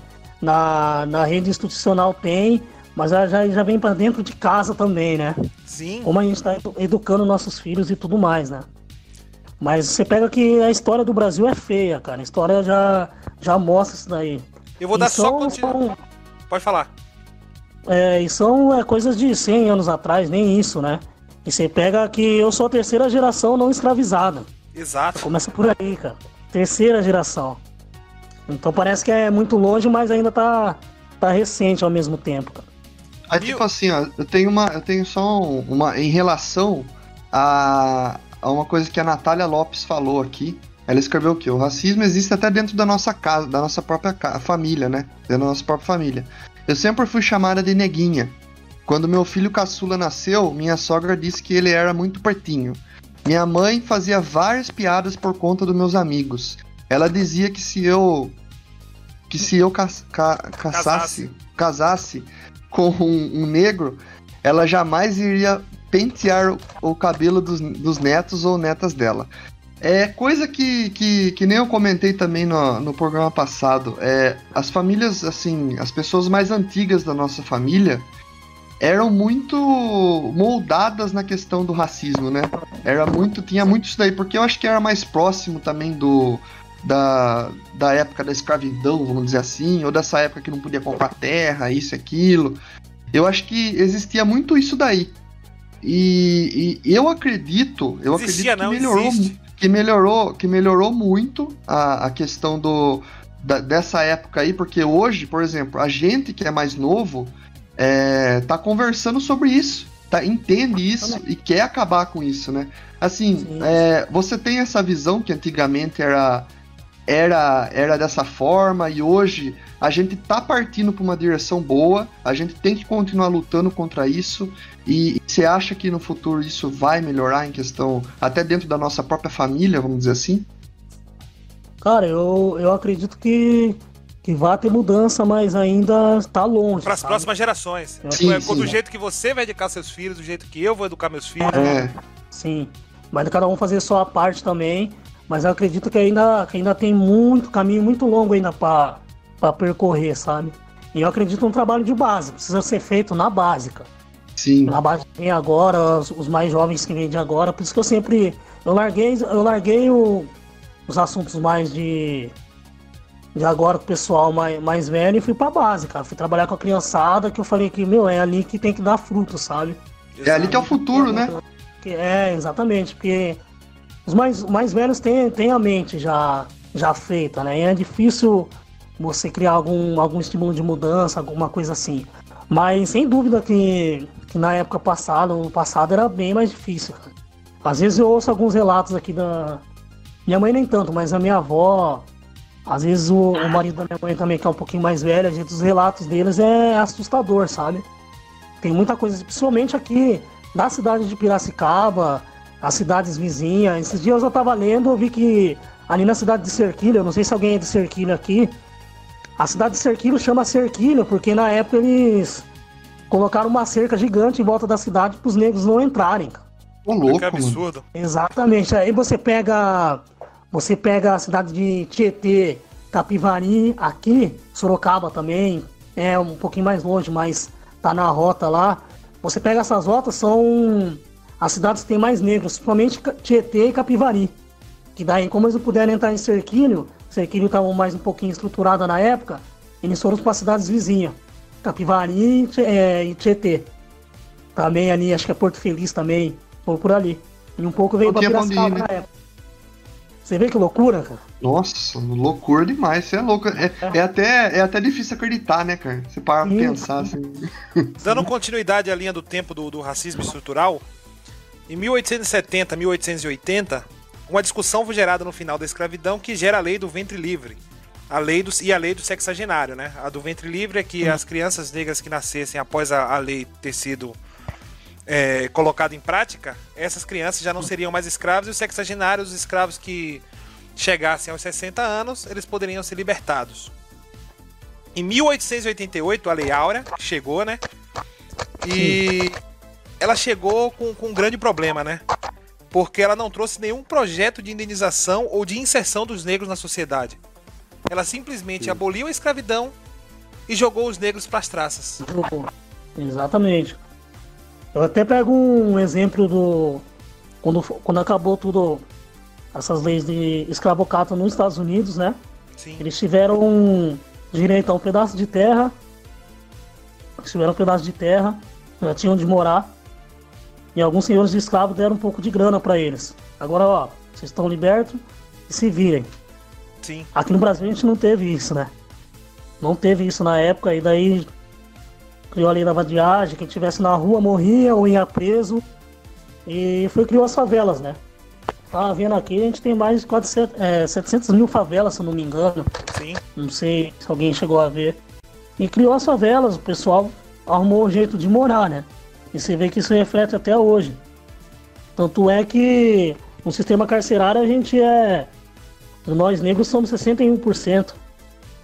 O, Estamos... o que você tava falando aí foi em 1890 né, que inicia-se o projeto de encerramento em massa com o decreto 847 sobre os vadios e capoeiras. Isso, exatamente. 1911, após participar do Congresso Universal das Raças, o Brasil decide pela miscigenação como forma de extinção dos negros. 1911, não tá longe não, cara, tá pertinho. Não tá nada. nada, nada, nada de longe, cara no mesmo ano em que a Lei, mil, a lei 9081 concede passagens, terras, dinheiros e compensação para imigrantes europeus que desejam se instalar voluntariamente no país. Em 1981, Frente Negra Brasileira visa trazer educação, saúde, atendimento e até uma revista, A Voz da Raça. 1984, a eugenia é utilizada na Constituição do país, usando a escola como ferramenta para propagar o racismo. 1934. A eugenia é utilizada na Constituição do país. Do país. 1937. Proibição da Frente Negra Brasileira durante a implementação do Estado Novo. Sim. 1951. Lei Afonso Arinos não triplifica o racismo como crime, mas somente como contravenção. Eu vou só terminar aqui a, a, a linha estrutural e a gente já começa a debater. 1968. A Lei do Boi 5.465-68 claramente abre o precedente para instituições de ensino superior destinarem 50% das suas vagas a fazendeiros e latifundiários. 1990, que já é o ano próximo do que a gente nasceu. Sim. Criadora de subjetividade, a mídia brasileira no seu auge vai, enfor vai enforçar, agora mais do que nunca, padrões estereótipos europeus. A exotificação do corpo negro, o blackface e outras formas de normalizar através do humor a opressão de uma sociedade que se negava a discutir o racismo. 1990. 2000, 2010. Somente neste ano o Brasil vai discutir a PEC das domésticas, um emprego digno, mas que sempre teve sua lembrança dos tempos de servidão, uma vez que a maioria das empregadas são negras, recebem salários baixos e existem várias denúncias de que vão de cárcere privado a tortura em casos extremos.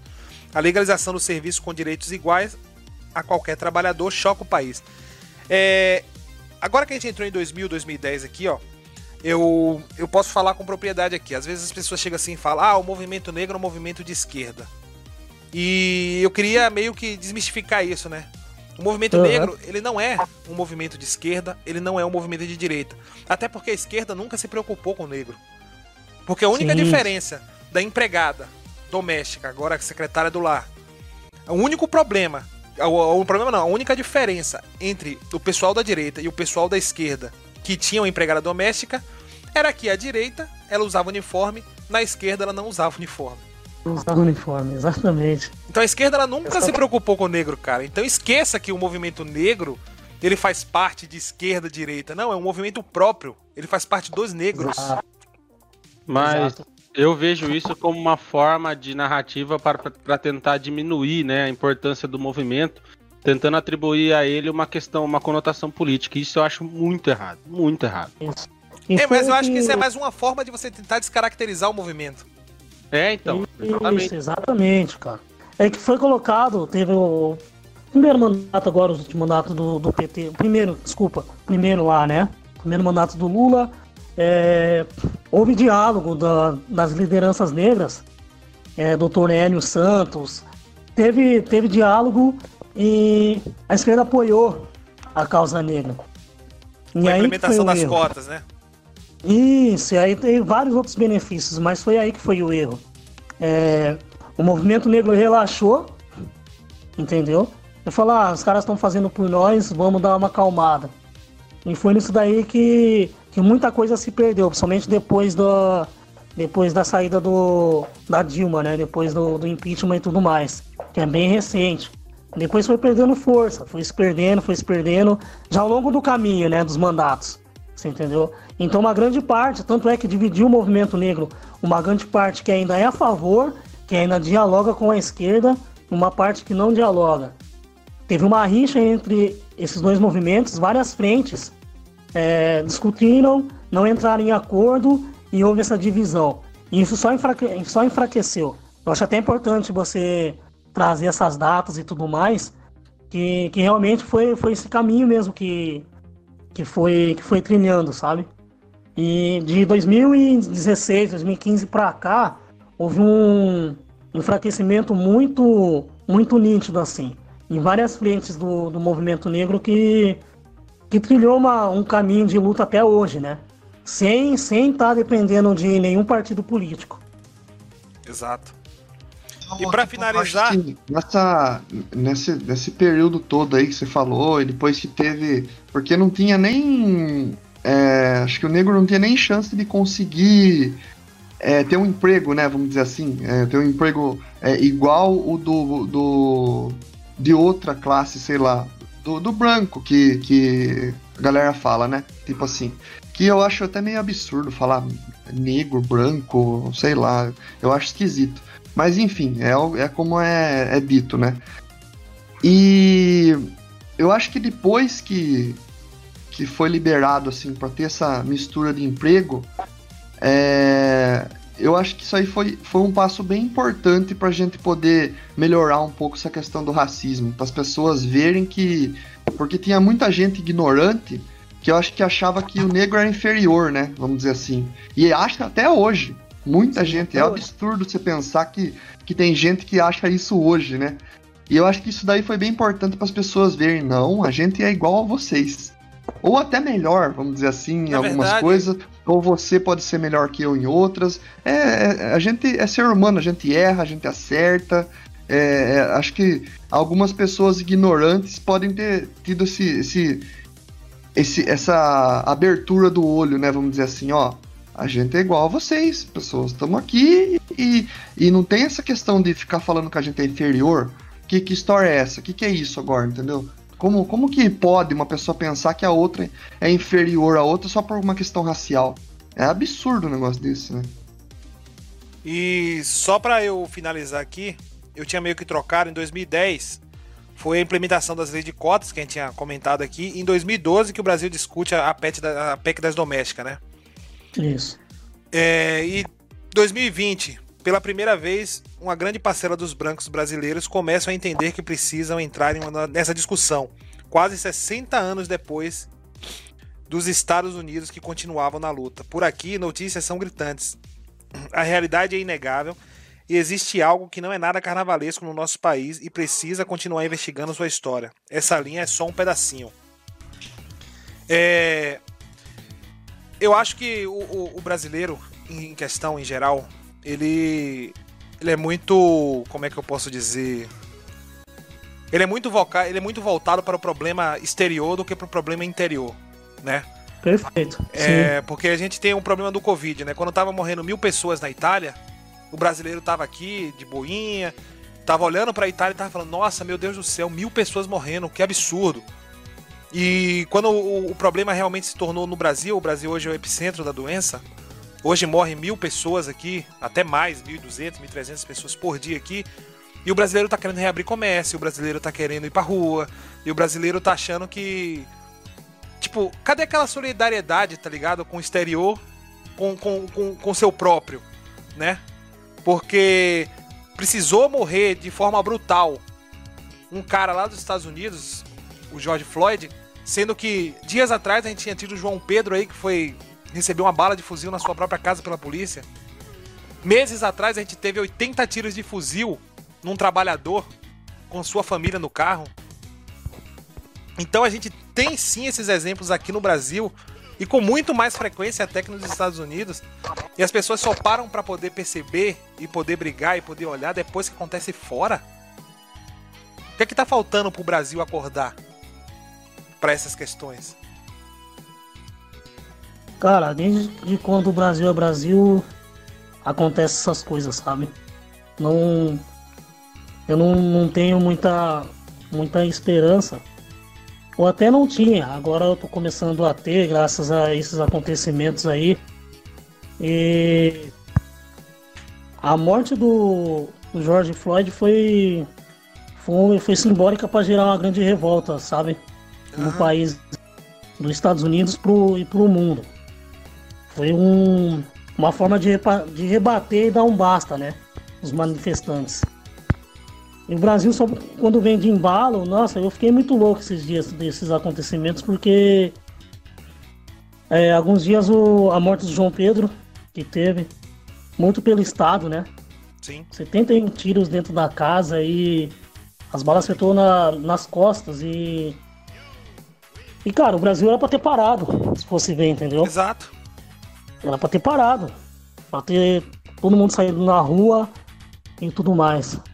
Só que eu ainda vejo um grande receio do, do movimento negro nessas questões. Porque ao mesmo tempo que a gente luta, a gente tem alguns receios. Receio de perder a própria vida, receio de de alguma forma isso venha prejudicar a família e tudo mais. Porque o genocídio no Brasil ele atinge principalmente nós negros dentro da favela, né? É dentro da favela que, que é atingido. Então, eu ouvi muita, muita gente querendo se organizar, muita gente querendo fazer manifestação, mas ao mesmo tempo com receio dessas coisas. Porque, ah tá, eu vou para o manifesto com a pandemia e tudo mais, mas na volta eu posso, posso morrer posso ser vítima, posso virar estatística desse genocídio, entendeu? Sim. Então, o que falta, chegando, resumindo, o que falta é a organização. O movimento negro se organizar melhor e quem quiser vir também para contribuir e tudo mais, vir já sabendo qual é o lugar de fala, onde eu posso ajudar e tudo mais. Enfim, o que falta é organização, entendeu? Sim. O Brasil se revelar e também ter esse período de revolta e tentar alguma mudança.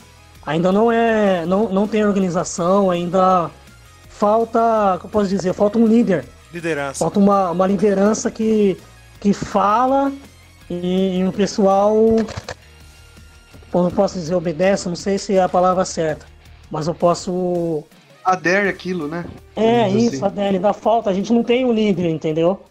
Nos Estados Unidos a gente tem líderes. Lá nos Estados Unidos tem líderes que falam e o pessoal abraça a ideia, entendeu? Não foi tipo à toa que o pessoal, ah, vamos sair pra rua. Já estava bem organizado. Teve a morte do. Acho que foi dia. Eu tinha aqui marcado, dia 23 de fevereiro do. Não sei se vocês viram. Do Albany, que foi morto na rua, correndo. Por, por dois caras que. Que tiveram a casa assaltada, isso lá nos Estados Unidos também. Tiveram a casa assaltada e saíram atrás do, do bandido, aí vira o negro correndo e assassinaram o cara. O cara não tinha nada a ver, entendeu? Então ali, ali já estava tava sendo organizado essa, esse manifesto. Aí por coincidência teve a morte do George, George Floyd, que daí foi a gota d'água. O pessoal falou, vamos pra rua, vamos pra rua. Eu então tem artistas. Artistas e jogadores de, de, basquete da NBA e tudo mais que são envolvidos nessas lideranças, entendeu? Sim. Nos Estados Unidos ainda tem essas organizações e tem liderança.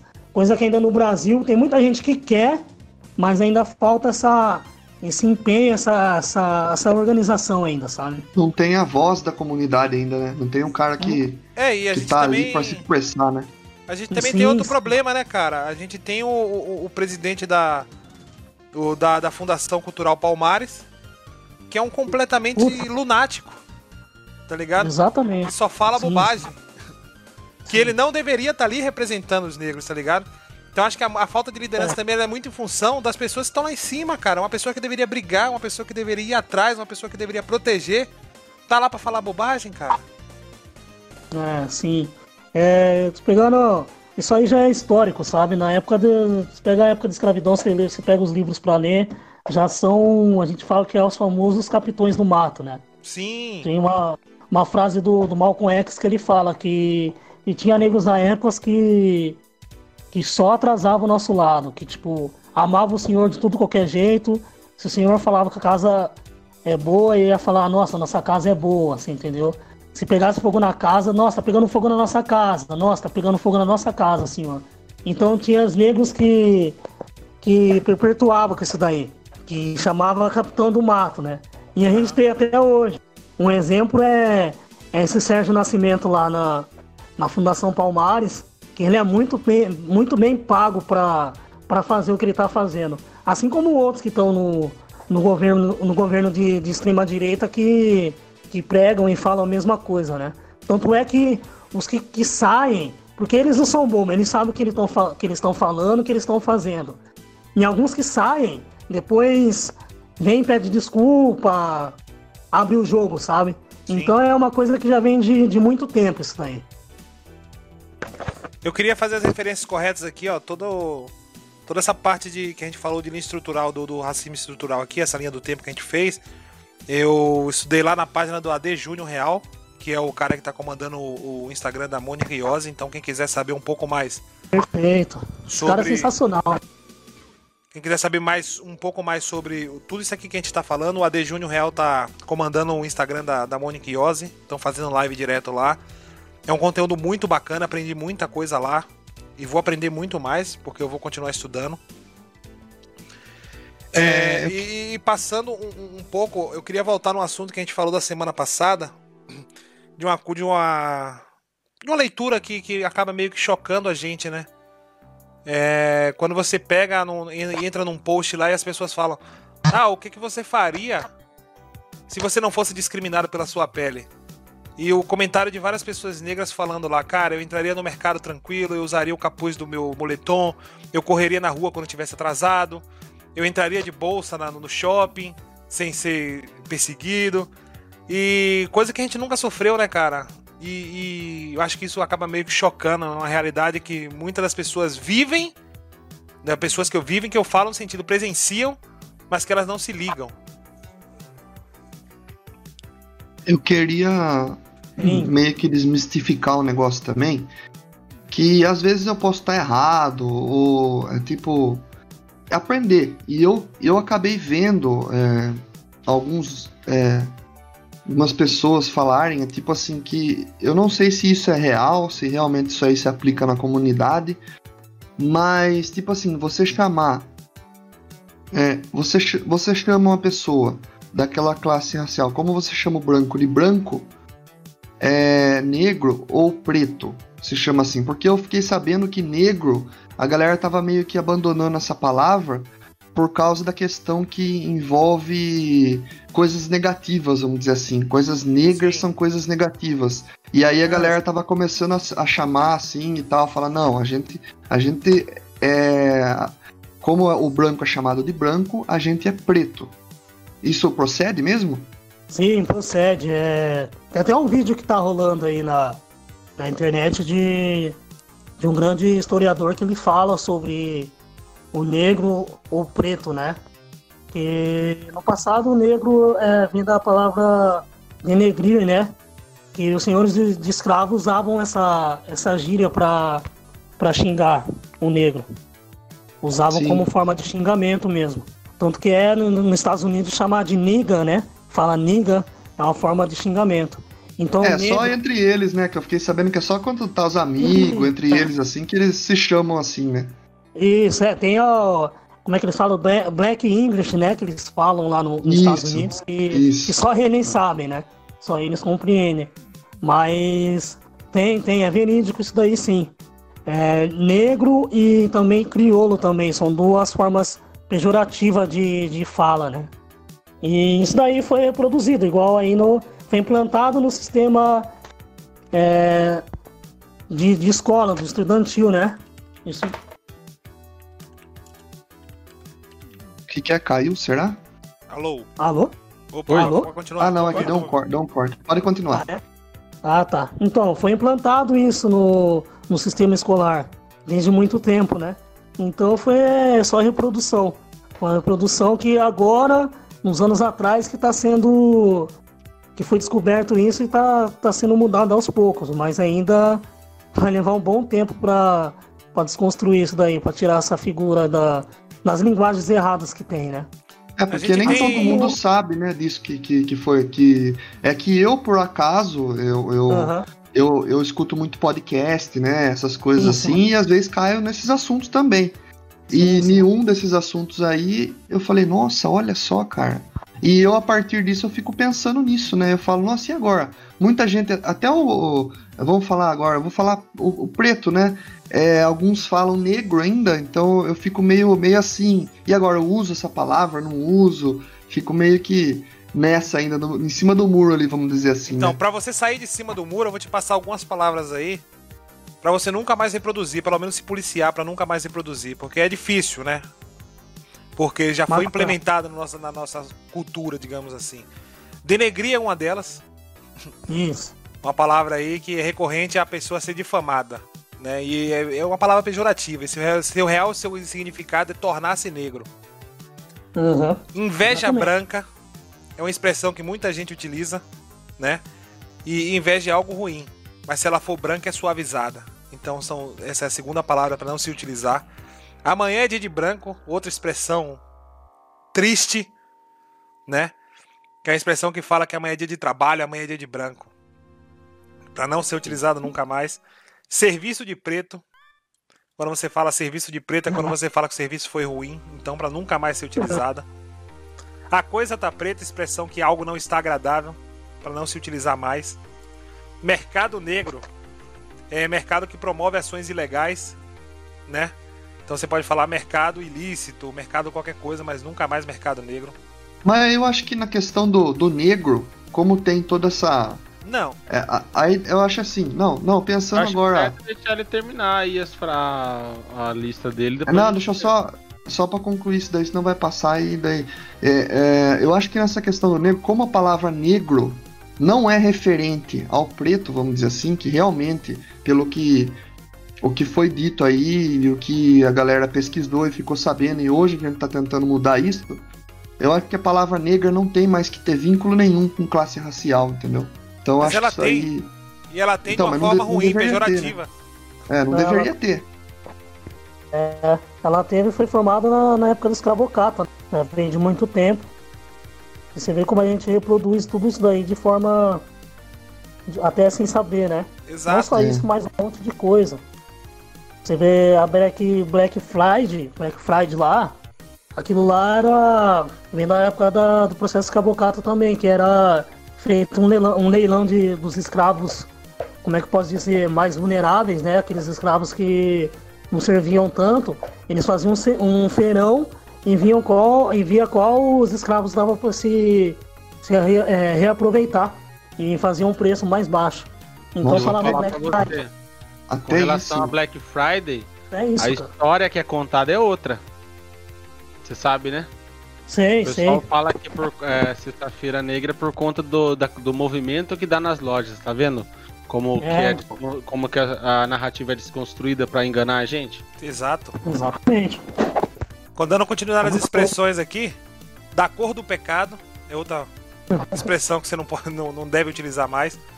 É a expressão utilizada como elogio para descrever a beleza da cor da pele negra, mas em sociedade onde pecar é algo negativo. Entendeu? Sim. Morena ou mulata. Muitas pessoas acreditam que chamar a pessoa de negra é ofensa e por isso tentam amenizar com a palavra morena ou mulata.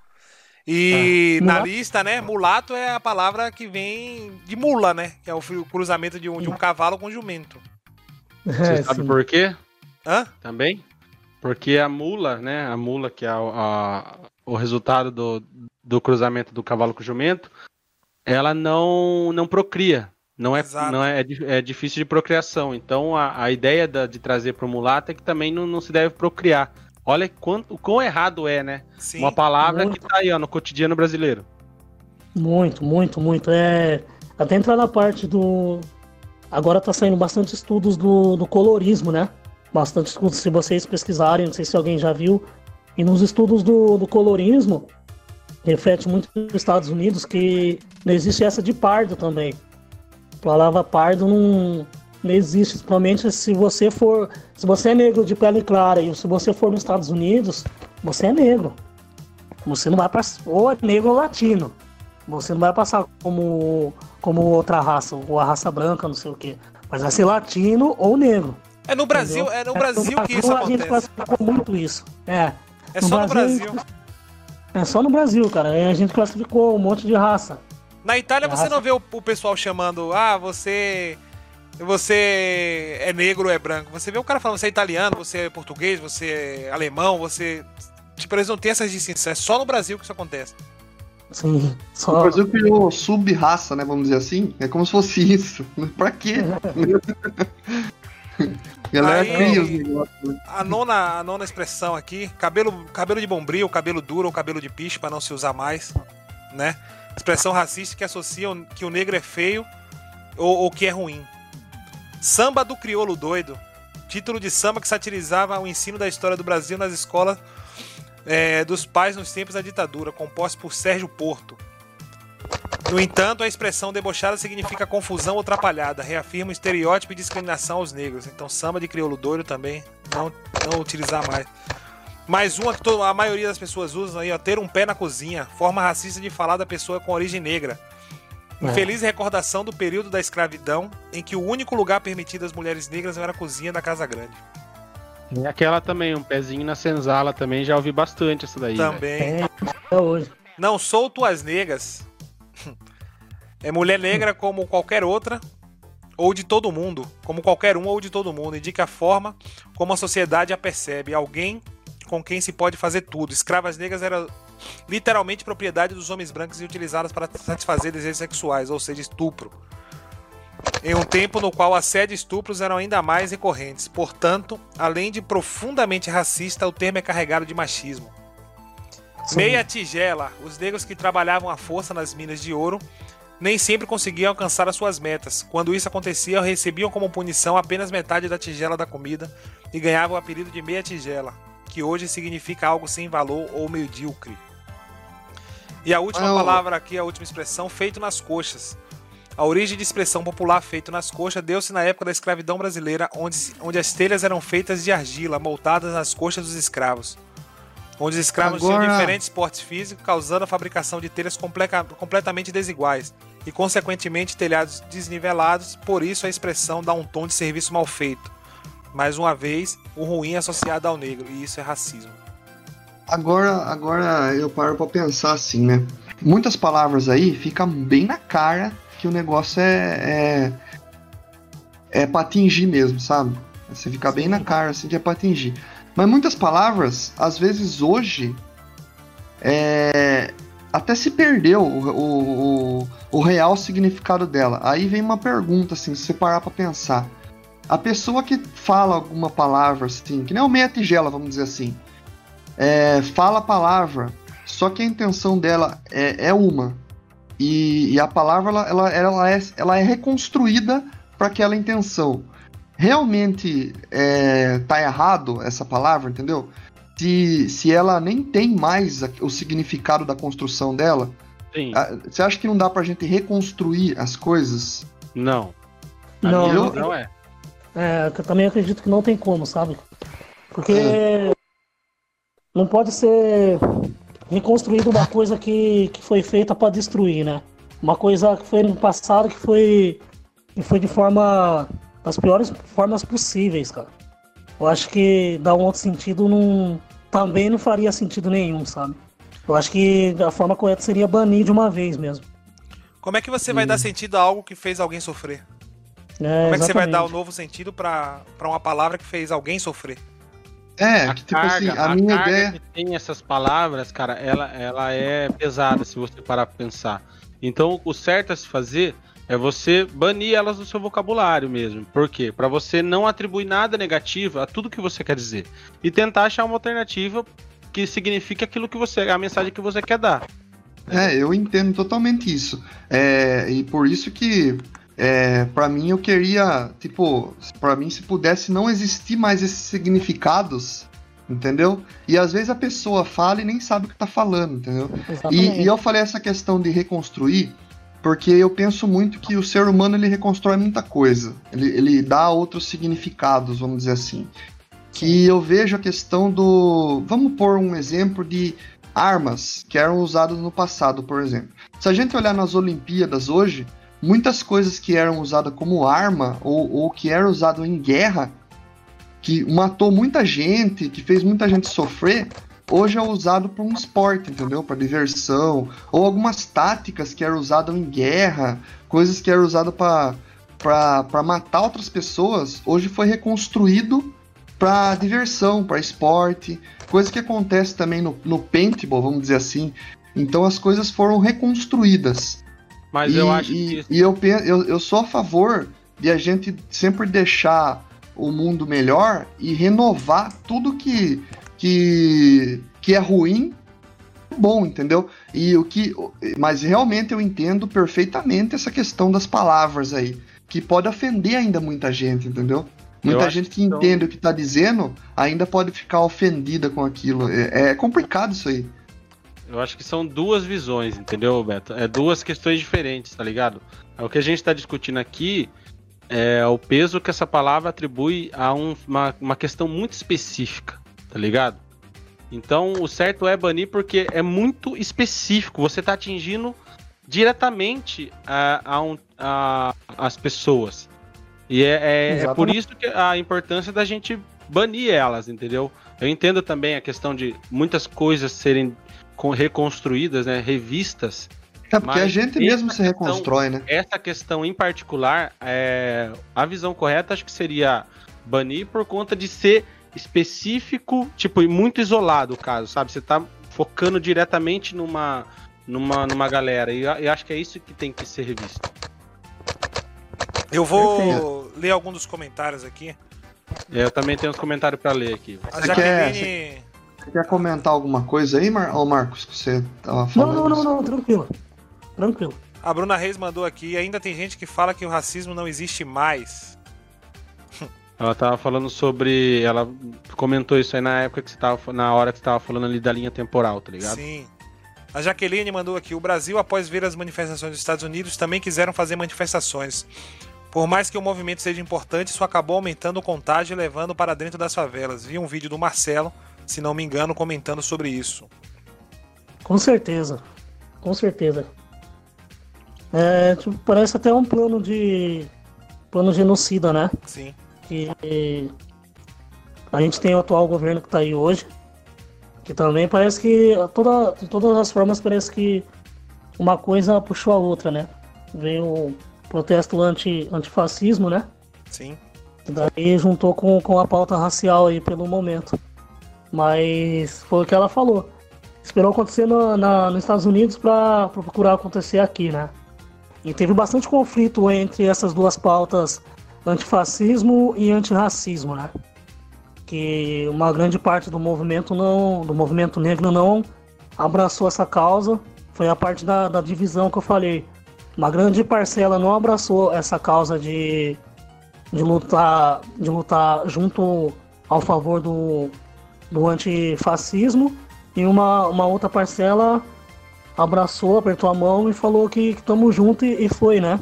Mas aí E que tá. tá Uma das pautas do fascismo é você. Você pregar a supremacia branca. Tá Pois ligado? é, exatamente, exatamente.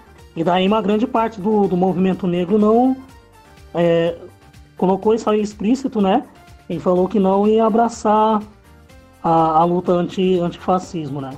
Falando que a luta é exclusiva nossa e ressaltou essa parte aí. Eu acho que é muito em função do, do, do, momento que a gente vive no país, é um momento muito politizado, né? É um momento onde você tem A e B e, pô, se você não é A, você é B, se você é B, você é A.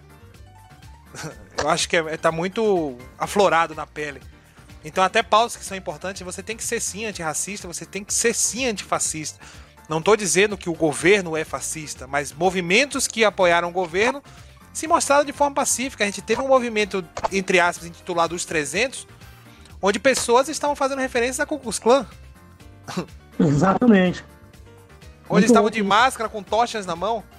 A gente Isso. tem movimentos aí pró-governo que pedem a, a, a, volta da ditadura militar, a volta do AI-5, o fechamento do Congresso, o fechamento do STF. Exatamente. É muito louco. É absurdo. É muito louco o momento que a gente tá, tá vivendo é, é delicado, sabe? Bastante delicado e uma grande parcela da, das pessoas não, não, ainda não entendeu isso, né? Parece que. Não que acordaram. Da escola, sei lá, ainda não acordou ainda, cara.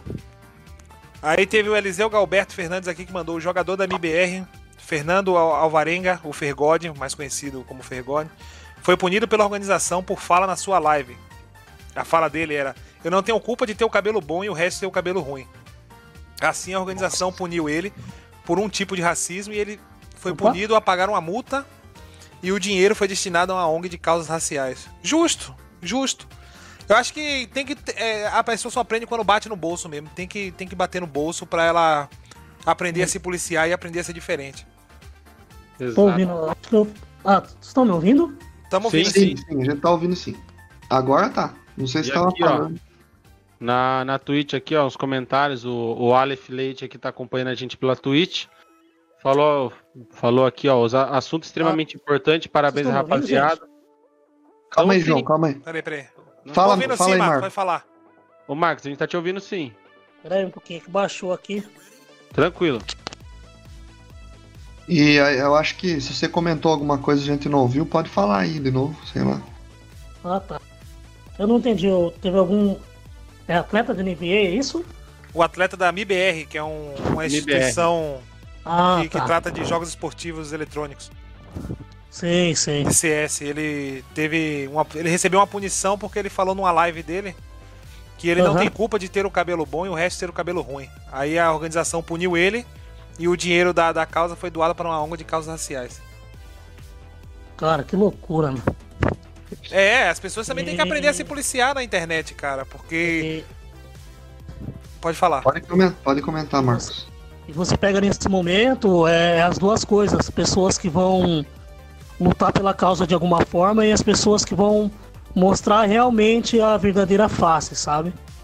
Vão expor o, o racismo que é velado, sabe? Principalmente Sim. no Brasil, né? Sim.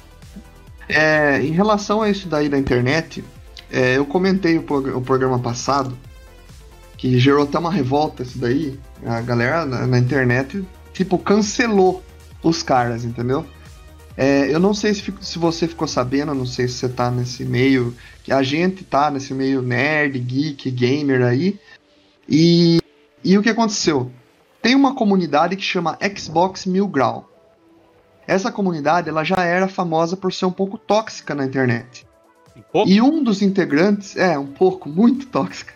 Aí um dos integrantes, que é o X Capim, do Xbox Mil Grau, que daí tem um cara lá principal também, que é o Xbox Mil Grau, o X Capim ele postou o seguinte: ele fez um post no Twitter escrito assim, ó, vai dar choro ou não? E daí colocou uma pergunta, né? E daí do lado esquerdo tem uma uma, uma imagem de um, um carro pegando fogo, a galera se manifestando e tal, e escrito assim, ó, What black people are doing today? E do outro lado tinha o, o, alguns é, funcion, é, astronautas lá da SpaceX, né? É, da SpaceX. E escrito em cima assim, ó. What white people are doing today. Quer dizer, do lado esquerdo tá escrito o que as pessoas pretas estão fazendo agora, hoje, uhum. e o que as pessoas brancas estão fazendo hoje. Olha o que o cara postou no Twitter. Você ficou sabendo dessa, desse esse post, dessa. Não, não. Mas daí eu não fiquei sabendo. Não fiquei então, sabendo. e gerou uma, uma revolta, né? Com certeza, ia gerar um, um cara. Cara burro, né? Cara, além de, de racista, idiota, é burro fazer um negócio desse. Porque não, ele postou no Twitter dele. Você acha que pode um negócio desse? que loucura, né? É até inacreditável uma coisa dessa. Eu também ouvi de uma blogueira aí, acho que não é nem famosa, postou no, nos stories dela do, do, Instagram, falando que o racismo é uma causa natural, acontece mesmo, porque é. os negros são maioria, que é bandido e não sei o que. Meu, ela falou um monte de absurdo, sabe? E a galera caiu em cima, em cima dela também e cancelou ela rapidinho, sabe? Então é isso. Isso é fora o que vai pra mídia, né? Tipo, o que vai pra mídia, fora o que não vai pra mídia, né? É. é falado todo dia aí pelo pessoal. Ah, com certeza. As pessoas que são públicas, vamos dizer assim, né? É, é porque a gente tá na internet, por exemplo, é, até a própria aqui, no sábado à tarde, por exemplo, a gente tá se tornando uma pessoa, pessoas públicas, né? Pessoas que estão se expressando é, para milhares de pessoas é, ouvindo a gente, ouvindo a gente. potencial enorme, né? De, é, a gente tem que tomar muito cuidado, às vezes, o que fala. Às vezes a pessoa fala alguma coisa que é interpretada errado, mas muitas vezes ela fala alguma coisa que fica claro que ela falou, que é o caso dessa, dessa blogueira que você falou aí, que é o caso do, do Xbox Mil Grau. É um absurdo o negócio isso aí, entendeu? É, então as coisas têm que ser dosadas. E, e quando a pessoa tem aquele pensamento e ela é pública, uma hora ou outra, mesmo ela tentando disfarçar aquilo que ela não quer mostrar, uma hora ou outra aparece, porque é o que ela é, entendeu? Em algum momento ali vai aparecer algum vestígio do que ela pensa, sendo ruim ou bom. Isso aí é, acontece. Uh, aqui, ó, no lado dos comentários da Twitch, né, o Aleph Leite está acompanhando a gente aqui. Aí ele falou aqui, ó, galera, é assunto extremamente importante, parabéns pra rapaziada. Elogiou o, Ma o, Ma o Marcos aqui como monstro sagrado da juventude da cidade. Gostei do, do adjetivo. E quanto aquelas palavras. E quanto aquelas palavras que a gente estava falando, ele citou aqui, ó, criadinho mudo, que é uma, uma expressão totalmente racista que acabou virando o móvel da casa, né? Perfeito, perfeito. E falou aqui que realmente denegrir pode tirar do vocabulário também. Esse eu já não falo mais, já tem um tempo já. Às vezes a gente escorrega, mas daí você, na hora, quando você fala, você reconhece, não, isso tá errado. Isso que é importante, você reconhecer o seu erro. É, é se policiar, cara. Para você, cada um ser cada, cada vez melhor, né? A gente ser pessoas melhores, né? Ah, é evolução nossa, né? Exato. E a Bruploft comentou, né, que não só ofende, como ainda alimenta a questão do racismo. Tem que banir mesmo. E alimenta, cara. É uma forma até de. Às vezes, muitas vezes, de piada ou de. Se torna natural, engraçada. Meu, aquelas, aquelas figurinhas do. Do WhatsApp que saiu um Ridículas. aí, mano. Cara do céu, mano. Virou uma febre, sabe? O pessoal compartilhando com a maior naturalidade, assim, compartilhando e eu falei, meu, olha só que louco, né? Como o racismo fica. fica como ele é imposto. É, como ele é imposto de forma de piada e isso também já vem de muito tempo, né? O cinema americano pregava isso daí antes, né? Sim. E isso é refletido até hoje. Até hoje ainda acontece. É muito louco. É, uma, uma coisa que eu eu, eu, eu sempre estou em processo de desconstrução né, na minha vida. para muita coisa. Até porque você se, você se livrar de, de coisas que foram impostas pela sociedade para você na sua criação, no, no, seu desenvolvimento, é muito difícil, muito complicado, requer muito estudo, requer muito conhecimento, requer muito questionamento. E uma das coisas que eu particularmente não faço mais, tenho amigos pretos e eu decidi para mim, e eu acho que todo mundo deveria decidir para si, que eu nunca mais faria nenhum tipo de piada com ele, mesmo que eu tivesse a intimidade que eu tivesse. Né? Porque eu acho que esse é um caminho de você combater o racismo também. Ah, mas ele não liga, ele é meu amigo e tudo mais. É. Ele pode não estar tá falando para você, mas com certeza alguma coisa atinge lá no fundo dele. Sim, perfeito. E você vê que, pegando essa questão, é uma grande diferença. Você faz uma piada com uma pessoa negra, por exemplo, que não tem uma certa consciência, não, tá, não tem uma bagagem racial, estudos racial, se você faz com ela, ela vai aceitar numa. Às vezes vai até constranger ela, mas ela vai aceitar numa boa, sabe? Tanto para ser aceito naquele grupo de amigo e tudo mais. Começa a ficar de forma natural. Mas se você é, faz um tipo de piada com uma pessoa que tem o engajamento racial, que tem o estudo racial, se você faz essa piada com ela, cara, você vai, você vai receber de alguma forma algum questionamento. Seja de forma agressiva ou não, sabe? Sim. Justo. Justo. Nada mais justo. Tipo, e mesmo que nem se falou aí, ah, mas ele gosta de ser chamado assim e tal. É, eu acabei pensando sobre esse assunto também. E, e eu falei assim, ah, mas pode ter um cara ali do lado que vai usar isso daí para tirar sarro dele, entendeu? Pode ter um cara ali do lado que é um racista e vai usar isso aí para destruir o cara, entendeu? Pra, pra, mesmo que vocês tenham intimidade, eu já chame assim por um tempo, você parar pra pensar, é, é, mais, é além disso daí, não é, não é só entre vocês ali, né? Fica além disso, né? É, então até mesmo para ser, assim, uh, às vezes a pessoa, a pessoa preta acaba aceitando esse tipo de coisa para ser aceito naquele grupo, sabe, de pessoas. Às vezes, é. ah, meus amigos, eu vou aceitar de boa para não, não causar é, constrangimento ou não perder a amizade de alguém. Acaba nem comentando, né? É, isso acaba acaba reforçando também, né? Até porque se ele reluta há um tempo atrás, as pessoas iam dizer que era exagero da por parte dele. Isso, isso. É, eu mesmo, tipo, eu e mais um monte de pessoas, a gente é. Já foi taxado de extremista e tudo mais, é chato. Você começa. Você começa a ser boicotado, as pessoas começam a te, te cancelar ou não, não começa a te chamar pra, pra algumas ocasiões por causa disso, sabe? Porque você acaba sendo o chato da situação, sabe? Sempre o crítico. E... Mas são coisas que, que não dá pra aceitar, enfim. Não, não tem como. Entrando nessa parte de extremismo, cara, eu tive até um debate com um amigo meu, onde a gente falava de extremismo tanto da parte da, da, da, da pauta racial quanto da parte da pauta machista, né? Porque às vezes, é, às vezes a gente se pega na internet e, a, e as mulheres elas chegam e, e, e, falam: Ah, mas todo homem branco hétero, né? Todo homem branco e hétero é machista e escroto. Ou o, o, próprio, o próprio preto, negro, ele chega e fala: todo policial, toda a corporação da polícia é escrota. Aí ele falou, cara, mas você não pode generalizar. E eu falei, mas mano, você tá se doendo por quê? Você é isso que eles estão falando? Não. Eles precisam generalizar? Sim. Por que, que eles precisam generalizar? Porque eles sofrem isso diariamente, é o dia inteiro isso aí. Pois é. Entendeu? Então, se eles generalizam, é porque eles vivem isso na pele todo santo dia. É a mesma coisa, pô, você vai chegar na sua casa vai ver seu filho morto pela polícia. Como é que essa mãe não vai generalizar a polícia? Perfeito, perfeito, é isso mesmo. Né? É... Você vai pegar uma mulher lá que foi estuprada, como é que ela não vai generalizar todo o estereótipo de tipo de homem hétero branco, como machista, escroto, filha da puta? Porra, ela foi estuprada, ela sofre abuso diariamente, ela acaba sofrendo muito. o que cabe pra gente é combater esse tipo de situação. E não se doer pela fala deles, pela generalização. Eles têm que generalizar sim, porque é isso que eles vivem, é isso que eles passam. E, e, e é assim que eles veem como brigar.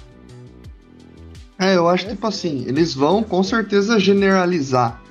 Mas eu não, eu não acho que, eles, que a gente deve, generalizar por um sofrimento. Mas é natural acontecer isso. Porque você sofreu uma causa e você vai achar no momento ali de estar tá com aquela mágoa que todo toda pessoa que fez aquela, aquele sofrimento para ela é daquele jeito, entendeu? É, é, eu, eu, assim, acredito que a gente tem que tentar lutar contra isso e, e tentar eliminar isso. E as pessoas que estão em meio àquilo. Por exemplo, vamos dar um exemplo da polícia. Os policiais que não são corruptos ou os policiais que não, não são racistas, eles devem combater esses policiais que são racistas, que são corruptos. Exato, são, mas como é que você lá, combate, entendeu? cara? Você faz diferente. É, então, eles não precisam se doer pela fala generalizada, eles têm que combater. Eles precisam fazer diferente, mostrar com atitudes. Porque essa visão só vai mudar se partirem deles. O errado Sim. não tá na pessoa que generaliza, o errado tá na, nas pessoas que não combatem isso dentro da sua própria corporação, dentro da sua própria ambiente familiar. Dentro... Exato. A omissão, É, né, que tá errada. Esse, esse, essa forma de combater foi até engraçado que eu li uma matéria que lá no, na, na manifestação nos Estados Unidos o, teve policiais que, que ajoelharam e teve policiais que não ajoelharam na, no manifesto. E daí depois teve briga dentro da corporação entre eles. Os policiais que ajoelharam e os, pessoal, e os policiais que não ajoelharam. Eles brigaram dentro da corporação por causa disso. E você vê, então? A favor, a favor da manifestação e alguns não eram a favor. Você vê que Então. loucura? Que loucura. É aí que eu falo, essas pessoas que são a favor da manifesta- manifestação que estão lá dentro, tem que lutar contra isso mesmo. Tem que lutar. E, e foi corajoso da parte deles mostrar isso. Porque eu acho que muitos ali não mostrou porque é racista, e muitos ali. É, Não mostraram tá- porque se omitem. se omitem. Exato. Se omitem. Não tem que ter medo, velho. Tem que mostrar, tem que lutar contra isso mesmo. Não tem que ter medo. E eu, particularmente, eu não confio na, na polícia militar por ter passado várias situações. E pior, eu tenho meu pai aposentado há 30 anos da PM, cara. E nem isso deixou eu camuflado de, de sofrer algumas injustiças, sabe? Sim. Injustiça mesmo, coisas absurdas assim que os caras fizeram que, que quase me levou à morte. Na, na última situação que eu tive, foi de apontar a arma e eu quase morrer de tanto enfrentar o cara, sabe?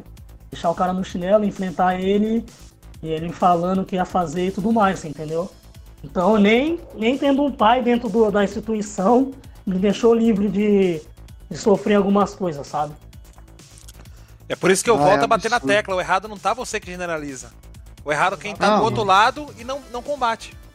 Ele É, não tá errado mesmo, porque a gente sofre uma coisa, a gente eh, acaba não acreditando mais naquilo, né? Vamos dizer assim, né? É. naquela. Sim, aí é isso. É igual a parte da- das mulheres, ela- elas falam, é todo homem machista, até que, tipo, pro- prove ao contrário, né? Tipo, tem que amenizar. Quanto mais desconstruído você for, ser menos machista, melhor.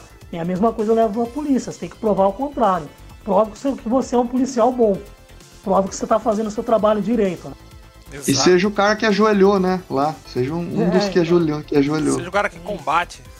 Seja o É. diferente. Exato. Também não é Transforme o diferente no novo normal, né? Exato, é, é isso mesmo. Exatamente, é isso mesmo. Aí a gente vai seguir pros comentários aqui, Leonardo Lopes. A diferença da piada para a ofensa é zero. A piada é feita para constranger algum grupo e isso é reflexo de coisas estruturais. Eu concordo plenamente. Né? Também, perfeito. A piada e a ofensa, isso mim, ne- ne- nessas questões, ela se torna zero. Né? A É porque do você momento- faz piada pra, pra, dar, pra dar risada, né? Então fica esquisito, né? É um negócio que ofende e você vai dar risada. Exato.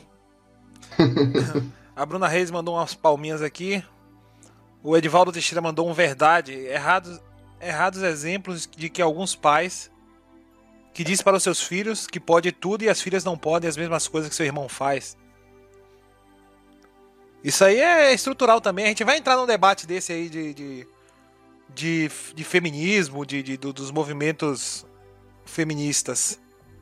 É, mas pra frente pode ser um programinha aí, fugindo um Legal, pouco Tá da. esperando da a chapa. ter que-. A gente vai ter que trazer essa pauta também pra cá. Eu acho super Uhum. importante.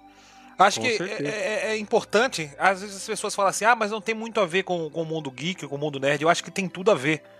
Acho que o que a Oh. gente tá fazendo aqui é desconstruir a mentalidade de pessoas do, do, do mundo geek.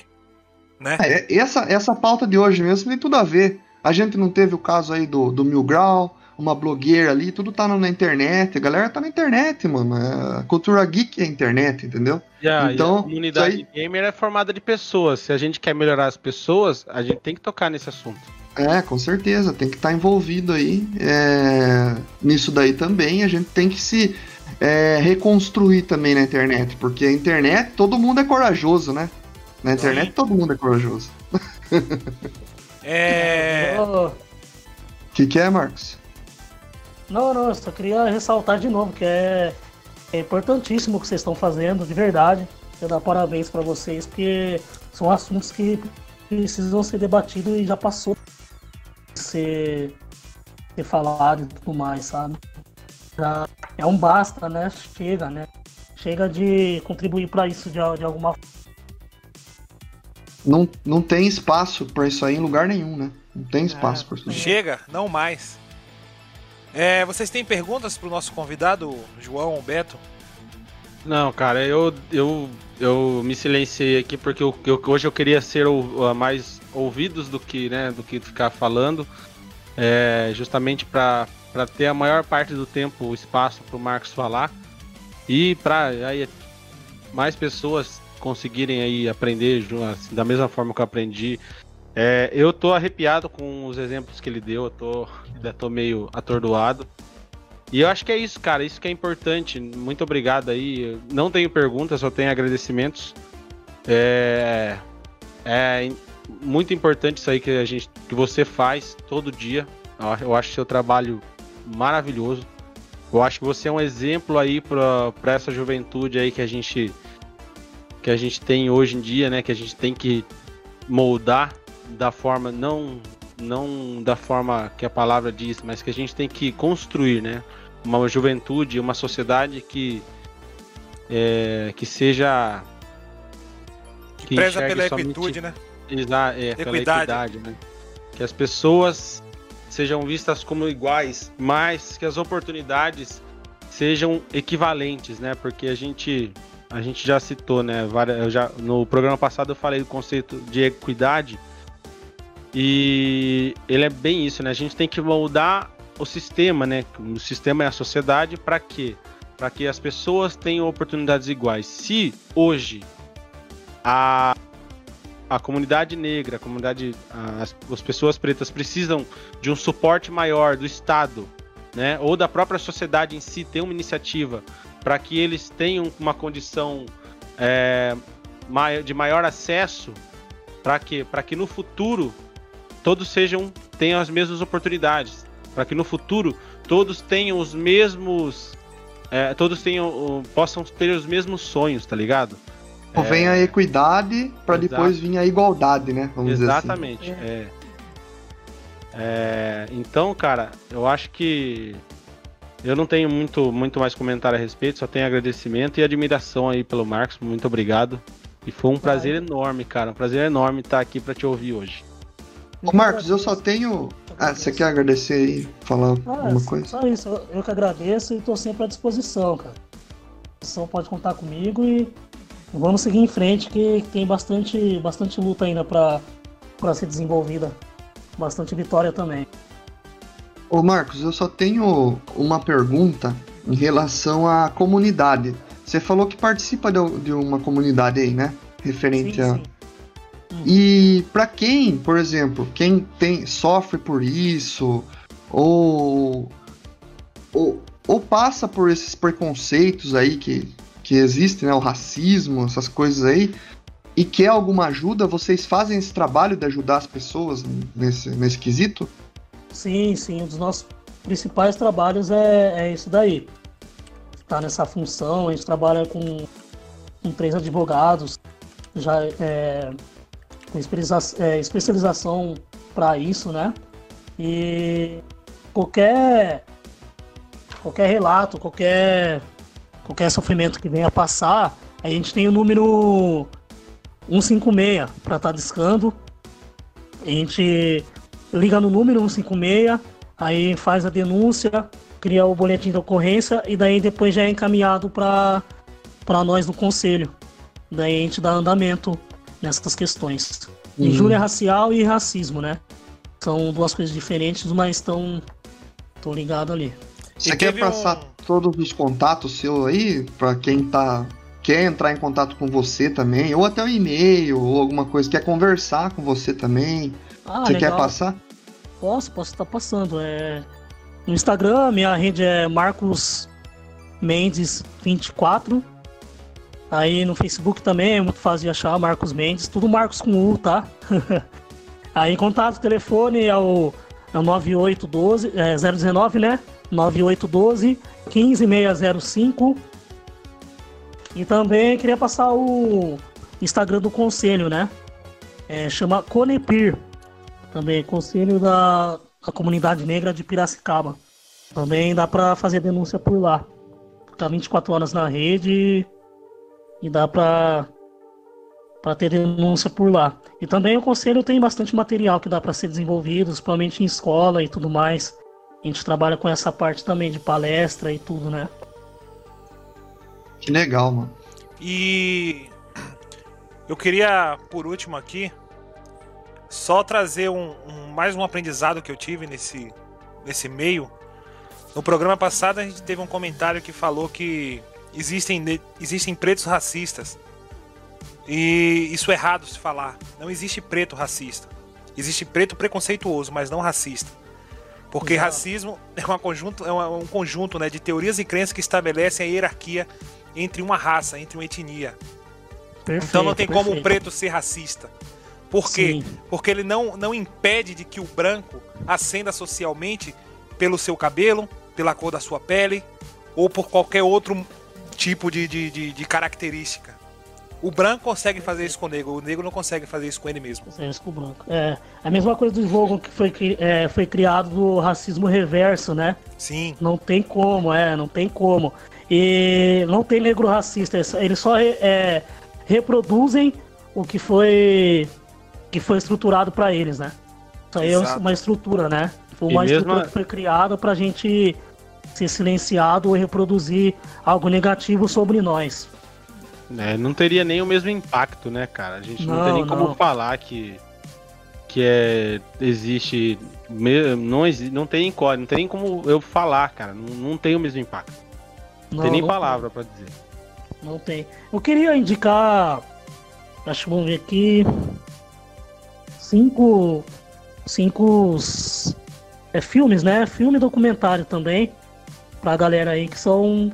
São legal, cara. Não sei se vocês já A viram. gente. também, Ô Marcos, a gente realmente faz, é até legal mesmo você fazer essas indica- indicações, né? porque agora a gente, sempre quando chega mais pro final do programa aí, a gente sempre faz umas indicações de games, filmes, Ah, bacana, livros, bacana. o que for.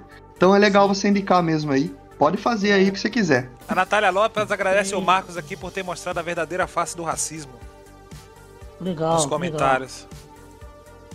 Legal. legal. É, então, tem o Olhos que Condenam. Tá na Netflix. Maravilhoso. E É, Olhos triste. que Condenam, pra quem, pra quem não viu ainda. É, o 12 anos de escravidão. Também ganhador de Oscar. Também é um filme muito importante. Todo mundo de- deveria assistir, sabe? Eu sempre passo pros meus alunos, tudo. Depois debato bastante com eles. Também o duelo de, de, é, de Titãs. Duelo de Titãs com Denzel Washington. É, o filme Selma, com, do Martin Luther King, que explica bem a. fala sobre a passeata dele, a passeata mais importante, né? A manifestação mais importante que ocorreu nos Estados Unidos. Qual foi Inclusive esse último aí que você falou? Selma. Selma. É. Uma luta pela Inclusive igualdade que- existir. Isso, exatamente, esse mesmo. Inclusive, depois de todo. Se não me engano, foi nos anos 60. A gente só teve uma manifestação bastante repercussão que, que levou a mudanças agora em 2020, depois da. Depois da de Martin Luther King. E também o 13 terceira emenda. Acho que também encontra no Netflix. Eu assisti por lá, acho que ainda tá por lá ainda. 13 terceira emenda. Também é um documentário muito bacana também que deixa de forma bem explicadinha sobre várias questões que envolvem o racismo. Netflix ele tem bastante conteúdo, né? Ali pra. Sim, sim. Eu vou Ali- ali é deixar-. Tá? Eu vou deixar as minhas recomendações aqui também, né? O Selma era uma das recomendações que eu tinha. O Marcos já, já mandou aí. Eu vou falar de outros aqui, eu vou falar de Corra, né? Pô, Uma- bacana. Maiores Nossa, legal de esse filme. 2017. Infiltra- bacana. Infiltrados na Clã, Tava nas clãs, sim, sim. outro filmaço. Moonlight, Sob a Luz do Luar. Moonlight. Nossa, perfeito, cara. E O Ódio que Você Semeia. Essas são as minhas quatro indicações do dia. Perfeito, Irmão. perfeito. Vou fazer a minha então. Opa! A minha indicação já é uma coisa mais divertida, mas também que mostra um, um lado legal ali. Que é o Homem-Aranha no Aranha Verso, com o Miles Morales. Ah, Que é um Homem-Aranha negro. É, eu não assisti ainda, só vi alguns trailers. Diga-se de passagem, o melhor, o melhor Homem-Aranha, né? Nossa, foi, pra mim também foi o melhor Homem-Aranha, assim, de animação, dos filmes aí, o melhor Homem-Aranha. Cara, esse filme é maravilhoso. Mostra a relação dele com o pai dele, a relação com o tio dele, a vida dele ali na cidade e tal. E ele se reconstruindo como um herói, né? É, isso que eu achei muito legal. Gostei Bacana. demais disso daí. Bacana, bacana. E o Cara, o que que é, Marcos? E, o Infiltrados e o ódio, o ódio que você semeia foram dois filmes que foram boi- muito boicotados aqui no Brasil, cara. Sim. Foram muito boico- Além dos outros também que eu falei, mas esses daí são mais recentes, né? Sim. Principalmente aqui em Piracicaba não, não teve no cinema. Não teve no cinema. Se não me engano, o Infiltrado ficou uma semana e saiu, entendeu? E também né, lá na, na rede de cinemas de São Paulo também. Então são filmes que, que todo mundo tem que assistir e que o pessoal tenta boicotar de todas as formas, sabe? Tenta não, não deixar pro povão assistir aí. Nossa, por que isso? Bom, Que absurdo. Cara, a minha recomendação é um dos maiores heróis aí que do, do MCU aí que foi descoberto nos últimos anos, que foi apresentado o filme dele, pra mim é um dos melhores filmes da Marvel, é o Pantera Negra. Eu perfeito. achei esse filme maravilhoso, tá ligado? E é, Viva Wakanda. Exato. Então, eu ia. o- Pra manter o foco aqui, eu, eu acho que esse filme, cara. Eu, quando eu assisti ele assim, eu fiquei, tipo, maravilhado, assim, com que, tipo, os caras criou uma, uma ideia do que seria uma sociedade que evoluiu sozinha, tá ligado? E uma sociedade, uma sociedade totalmente, totalmente negra, né? Você Sim. vê ali que os caras os cara até tiram um sarro, né, do colonizador. Tipo, eu achei isso maravilhoso, tá ligado? Achei Perfeito. maravilhoso. E então fica como minha recomendação aí pra quem tentar olhar o filme com uma outra uma outra visão assim. É, eu achei esse filme sensacional. É, e todos esses filmes que a gente recomendou aqui passam mensagens, né? Contra Sim, as É. coisas que tá acontecendo ultimamente aí e que acontecem, né? E o Aleph Leite aqui, ó, fazendo uma participação pelo chat, falou, ó, assistam Faça a Coisa Certa, filme de 89, que parece que foi feito agora pelo Spike Lee. Spike extremamente Lee, importante perfeito. pro tema e extremamente importante na cultura pop. Boa, É isso aí, Ale. boa. Muito obrigado. Isso aí, Ale. E pra fechar nosso programa aqui, eu vou fazer uma menção aqui a nomes que a própria Porta, a Porta dos Fundos fez no, numa nota de repúdio, no vídeo que eles fizeram lá. A nomes para não, pra, pra não serem esquecidos de injúrias raciais, pessoas que morreram por causa da sua cor da pele. Miguel Otávio Santana da Silva, 5 anos, foi impedido pela empregadora de sua mãe de ficar junto dela e caiu do nono andar. Cláudia Silva Nossa. Ferreira, 38 anos, arrastadas por 350 metros por um carro da polícia. Bianca Regina de Oliveira, 22 anos, baleada na cabeça enquanto dormia em sua casa durante uma ação do INE na Cidade de Deus. Marielle Franco, 38 anos, quatro tiros na cabeça dentro do seu próprio carro. Pedro Gonzaga, 19 anos, asfixiado até a morte num supermercado. Ana Carolina de Souza Neves, 8 anos, morta por uma bala perdida na cabeça e foi atingida dentro de sua casa em Belfor Roxo. Roberto de Souza, 16 anos. Carlos Eduardo da Silva de Souza, 16 anos. Cleiton Correia de Souza, 18 anos. Wesley Castro, 20 anos. Wilton Esteves Domingos Júnior, 20 anos. Cinco jovens que foram mortos quando voltavam do carro do Parque do Madureira, no Rio.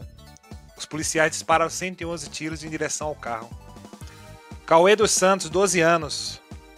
Baleado na cabeça ao voltar para casa durante uma operação da Polícia Militar no complexo do Chapadão. João Pedro, 14 anos. Morto por um tiro de fuzil nas costas pela Polícia Federal no complexo do Salgueiro. Luana Barbosa, 34 anos. Morta espancada por três policiais militares na esquina de sua casa em Ribeirão Preto. Seu filho de 14 anos viu tudo. Rodrigo Cerqueira, 19 anos. Baleado durante a distribuição de cesta básica. Marcos Vinícius, 14 anos, baleado na barriga e morto pela PM do Rio no Complexo da Maré, indo para a escola e usando uniforme escolar. Agatha Félix, 8 anos, baleada nas costas pela PM do Rio, enquanto voltava para casa com sua mãe no complexo do Alemão. Davi Nascimento dos Santos, 23 anos. Encontrado baleado após ser colocado em uma viatura da PM enquanto aguardava a entrega de lanche na favela do Areão, São Paulo. Evaldo dos Santos, 51 anos. Assassinado pelo exército brasileiro que disparou mais de 80 tiros de fuzil em sua direção, onde estava Evaldo e sua família. Então é isso, cara. Por essa e por todas as outras vidas interrompidas. Vidas pretas importam.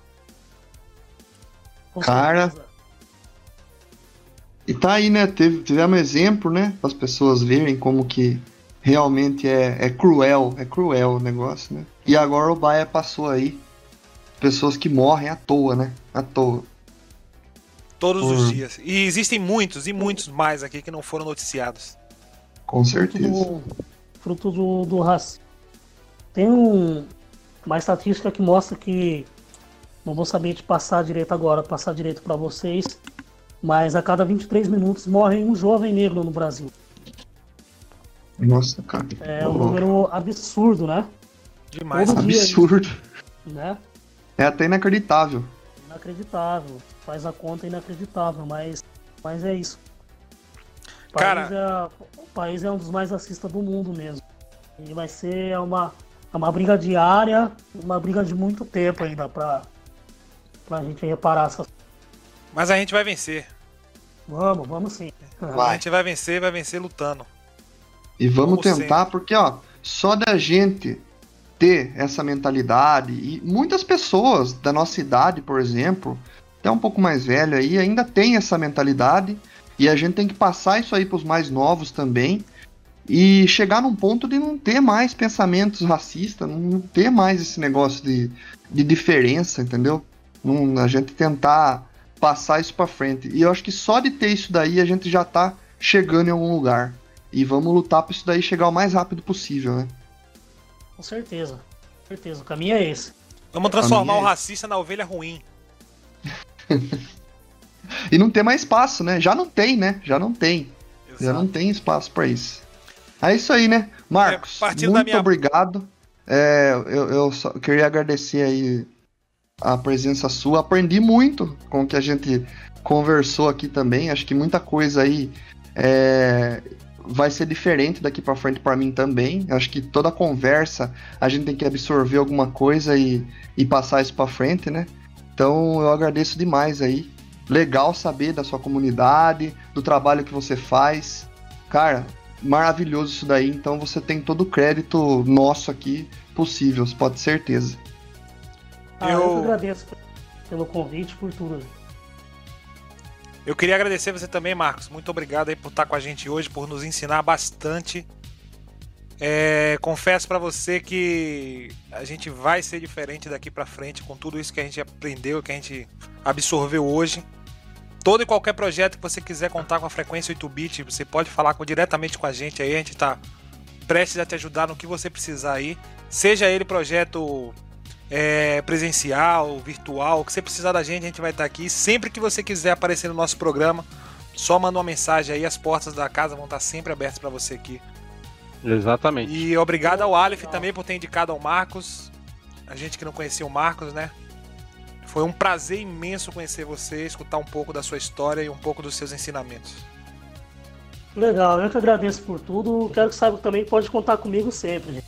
Contar comigo que eu tô aí. Só chamar que tô à disposição sempre. Mas eu agradeço de coração, não tenho nem palavras, de verdade. Tamo junto, mano. É isso É aí. isso aí. Tamo junto. Tamo na luta. é isso aí, rapaziada. Muito obrigado a todo mundo aí de ter participado, quem comentou. Foi bem legal o bate-papo. A gente aprendeu bastante. E é isso aí. Vamos sempre lutar e andar pra frente, né? Falou, rapaziada. Abraço. Certeza. Um Demorou. abraço, um abraço. Ó, o Aleph aqui falou que depois do programa com ele, esse aqui foi o melhor. Eu coloco o programa do Aleph em segundo lugar aí. Tá certo, tá certo. A pauta é do aí, Aleph galerinha. também é importante. A pauta do Aleph também foi importante, a gente falar do- do- do- das batalhas de rap, que também tem muito a ver Legal, com o muito. que a gente muito. comentou aqui hoje. Que é a voz da comunidade, né? Exato. É, tra- o trabalho dele é sensacional aí. Dele, Garnel, o pessoal aí. Tá bacana demais. E vou deixar uma dica para vocês aqui, ó. O SCT, o seu crânio trinca. Só entrar no site lá e comprar qualquer peça de roupa lá do nosso parceiro Aleph aí que tá junto com a gente sempre aí. Produto bom, hein? E tem um programa Bom. com ele aí, se vocês procurarem aí sábado à tarde no Spotify, Spotify. no Deezer, qualquer outra plataforma audível aí. Tem um programa com Aleph Leite, proprietário da Beleza. USCT. É nóis, galera. Muito obrigado aí pra quem acompanhou. Sábado que, que vem, vem tem tem mais. Pode continuar. junto. Tamo junto. Valeu, falou, galera. Abraço. Valeu, falou. Um abraço, gente. Tchau, tchau. Obrigadão. Falou, Marcos. Um abraço, muito obrigado. Do outro lado do oceano, o Atlântico é pequeno pra nos separar, porque o sangue é mais forte que a água do mar. Racismo, preconceito, discriminação em geral. É uma burrice coletiva sem explicação. Afinal, que justificativa você me dá Para um povo que precisa de união? Sábado Atari.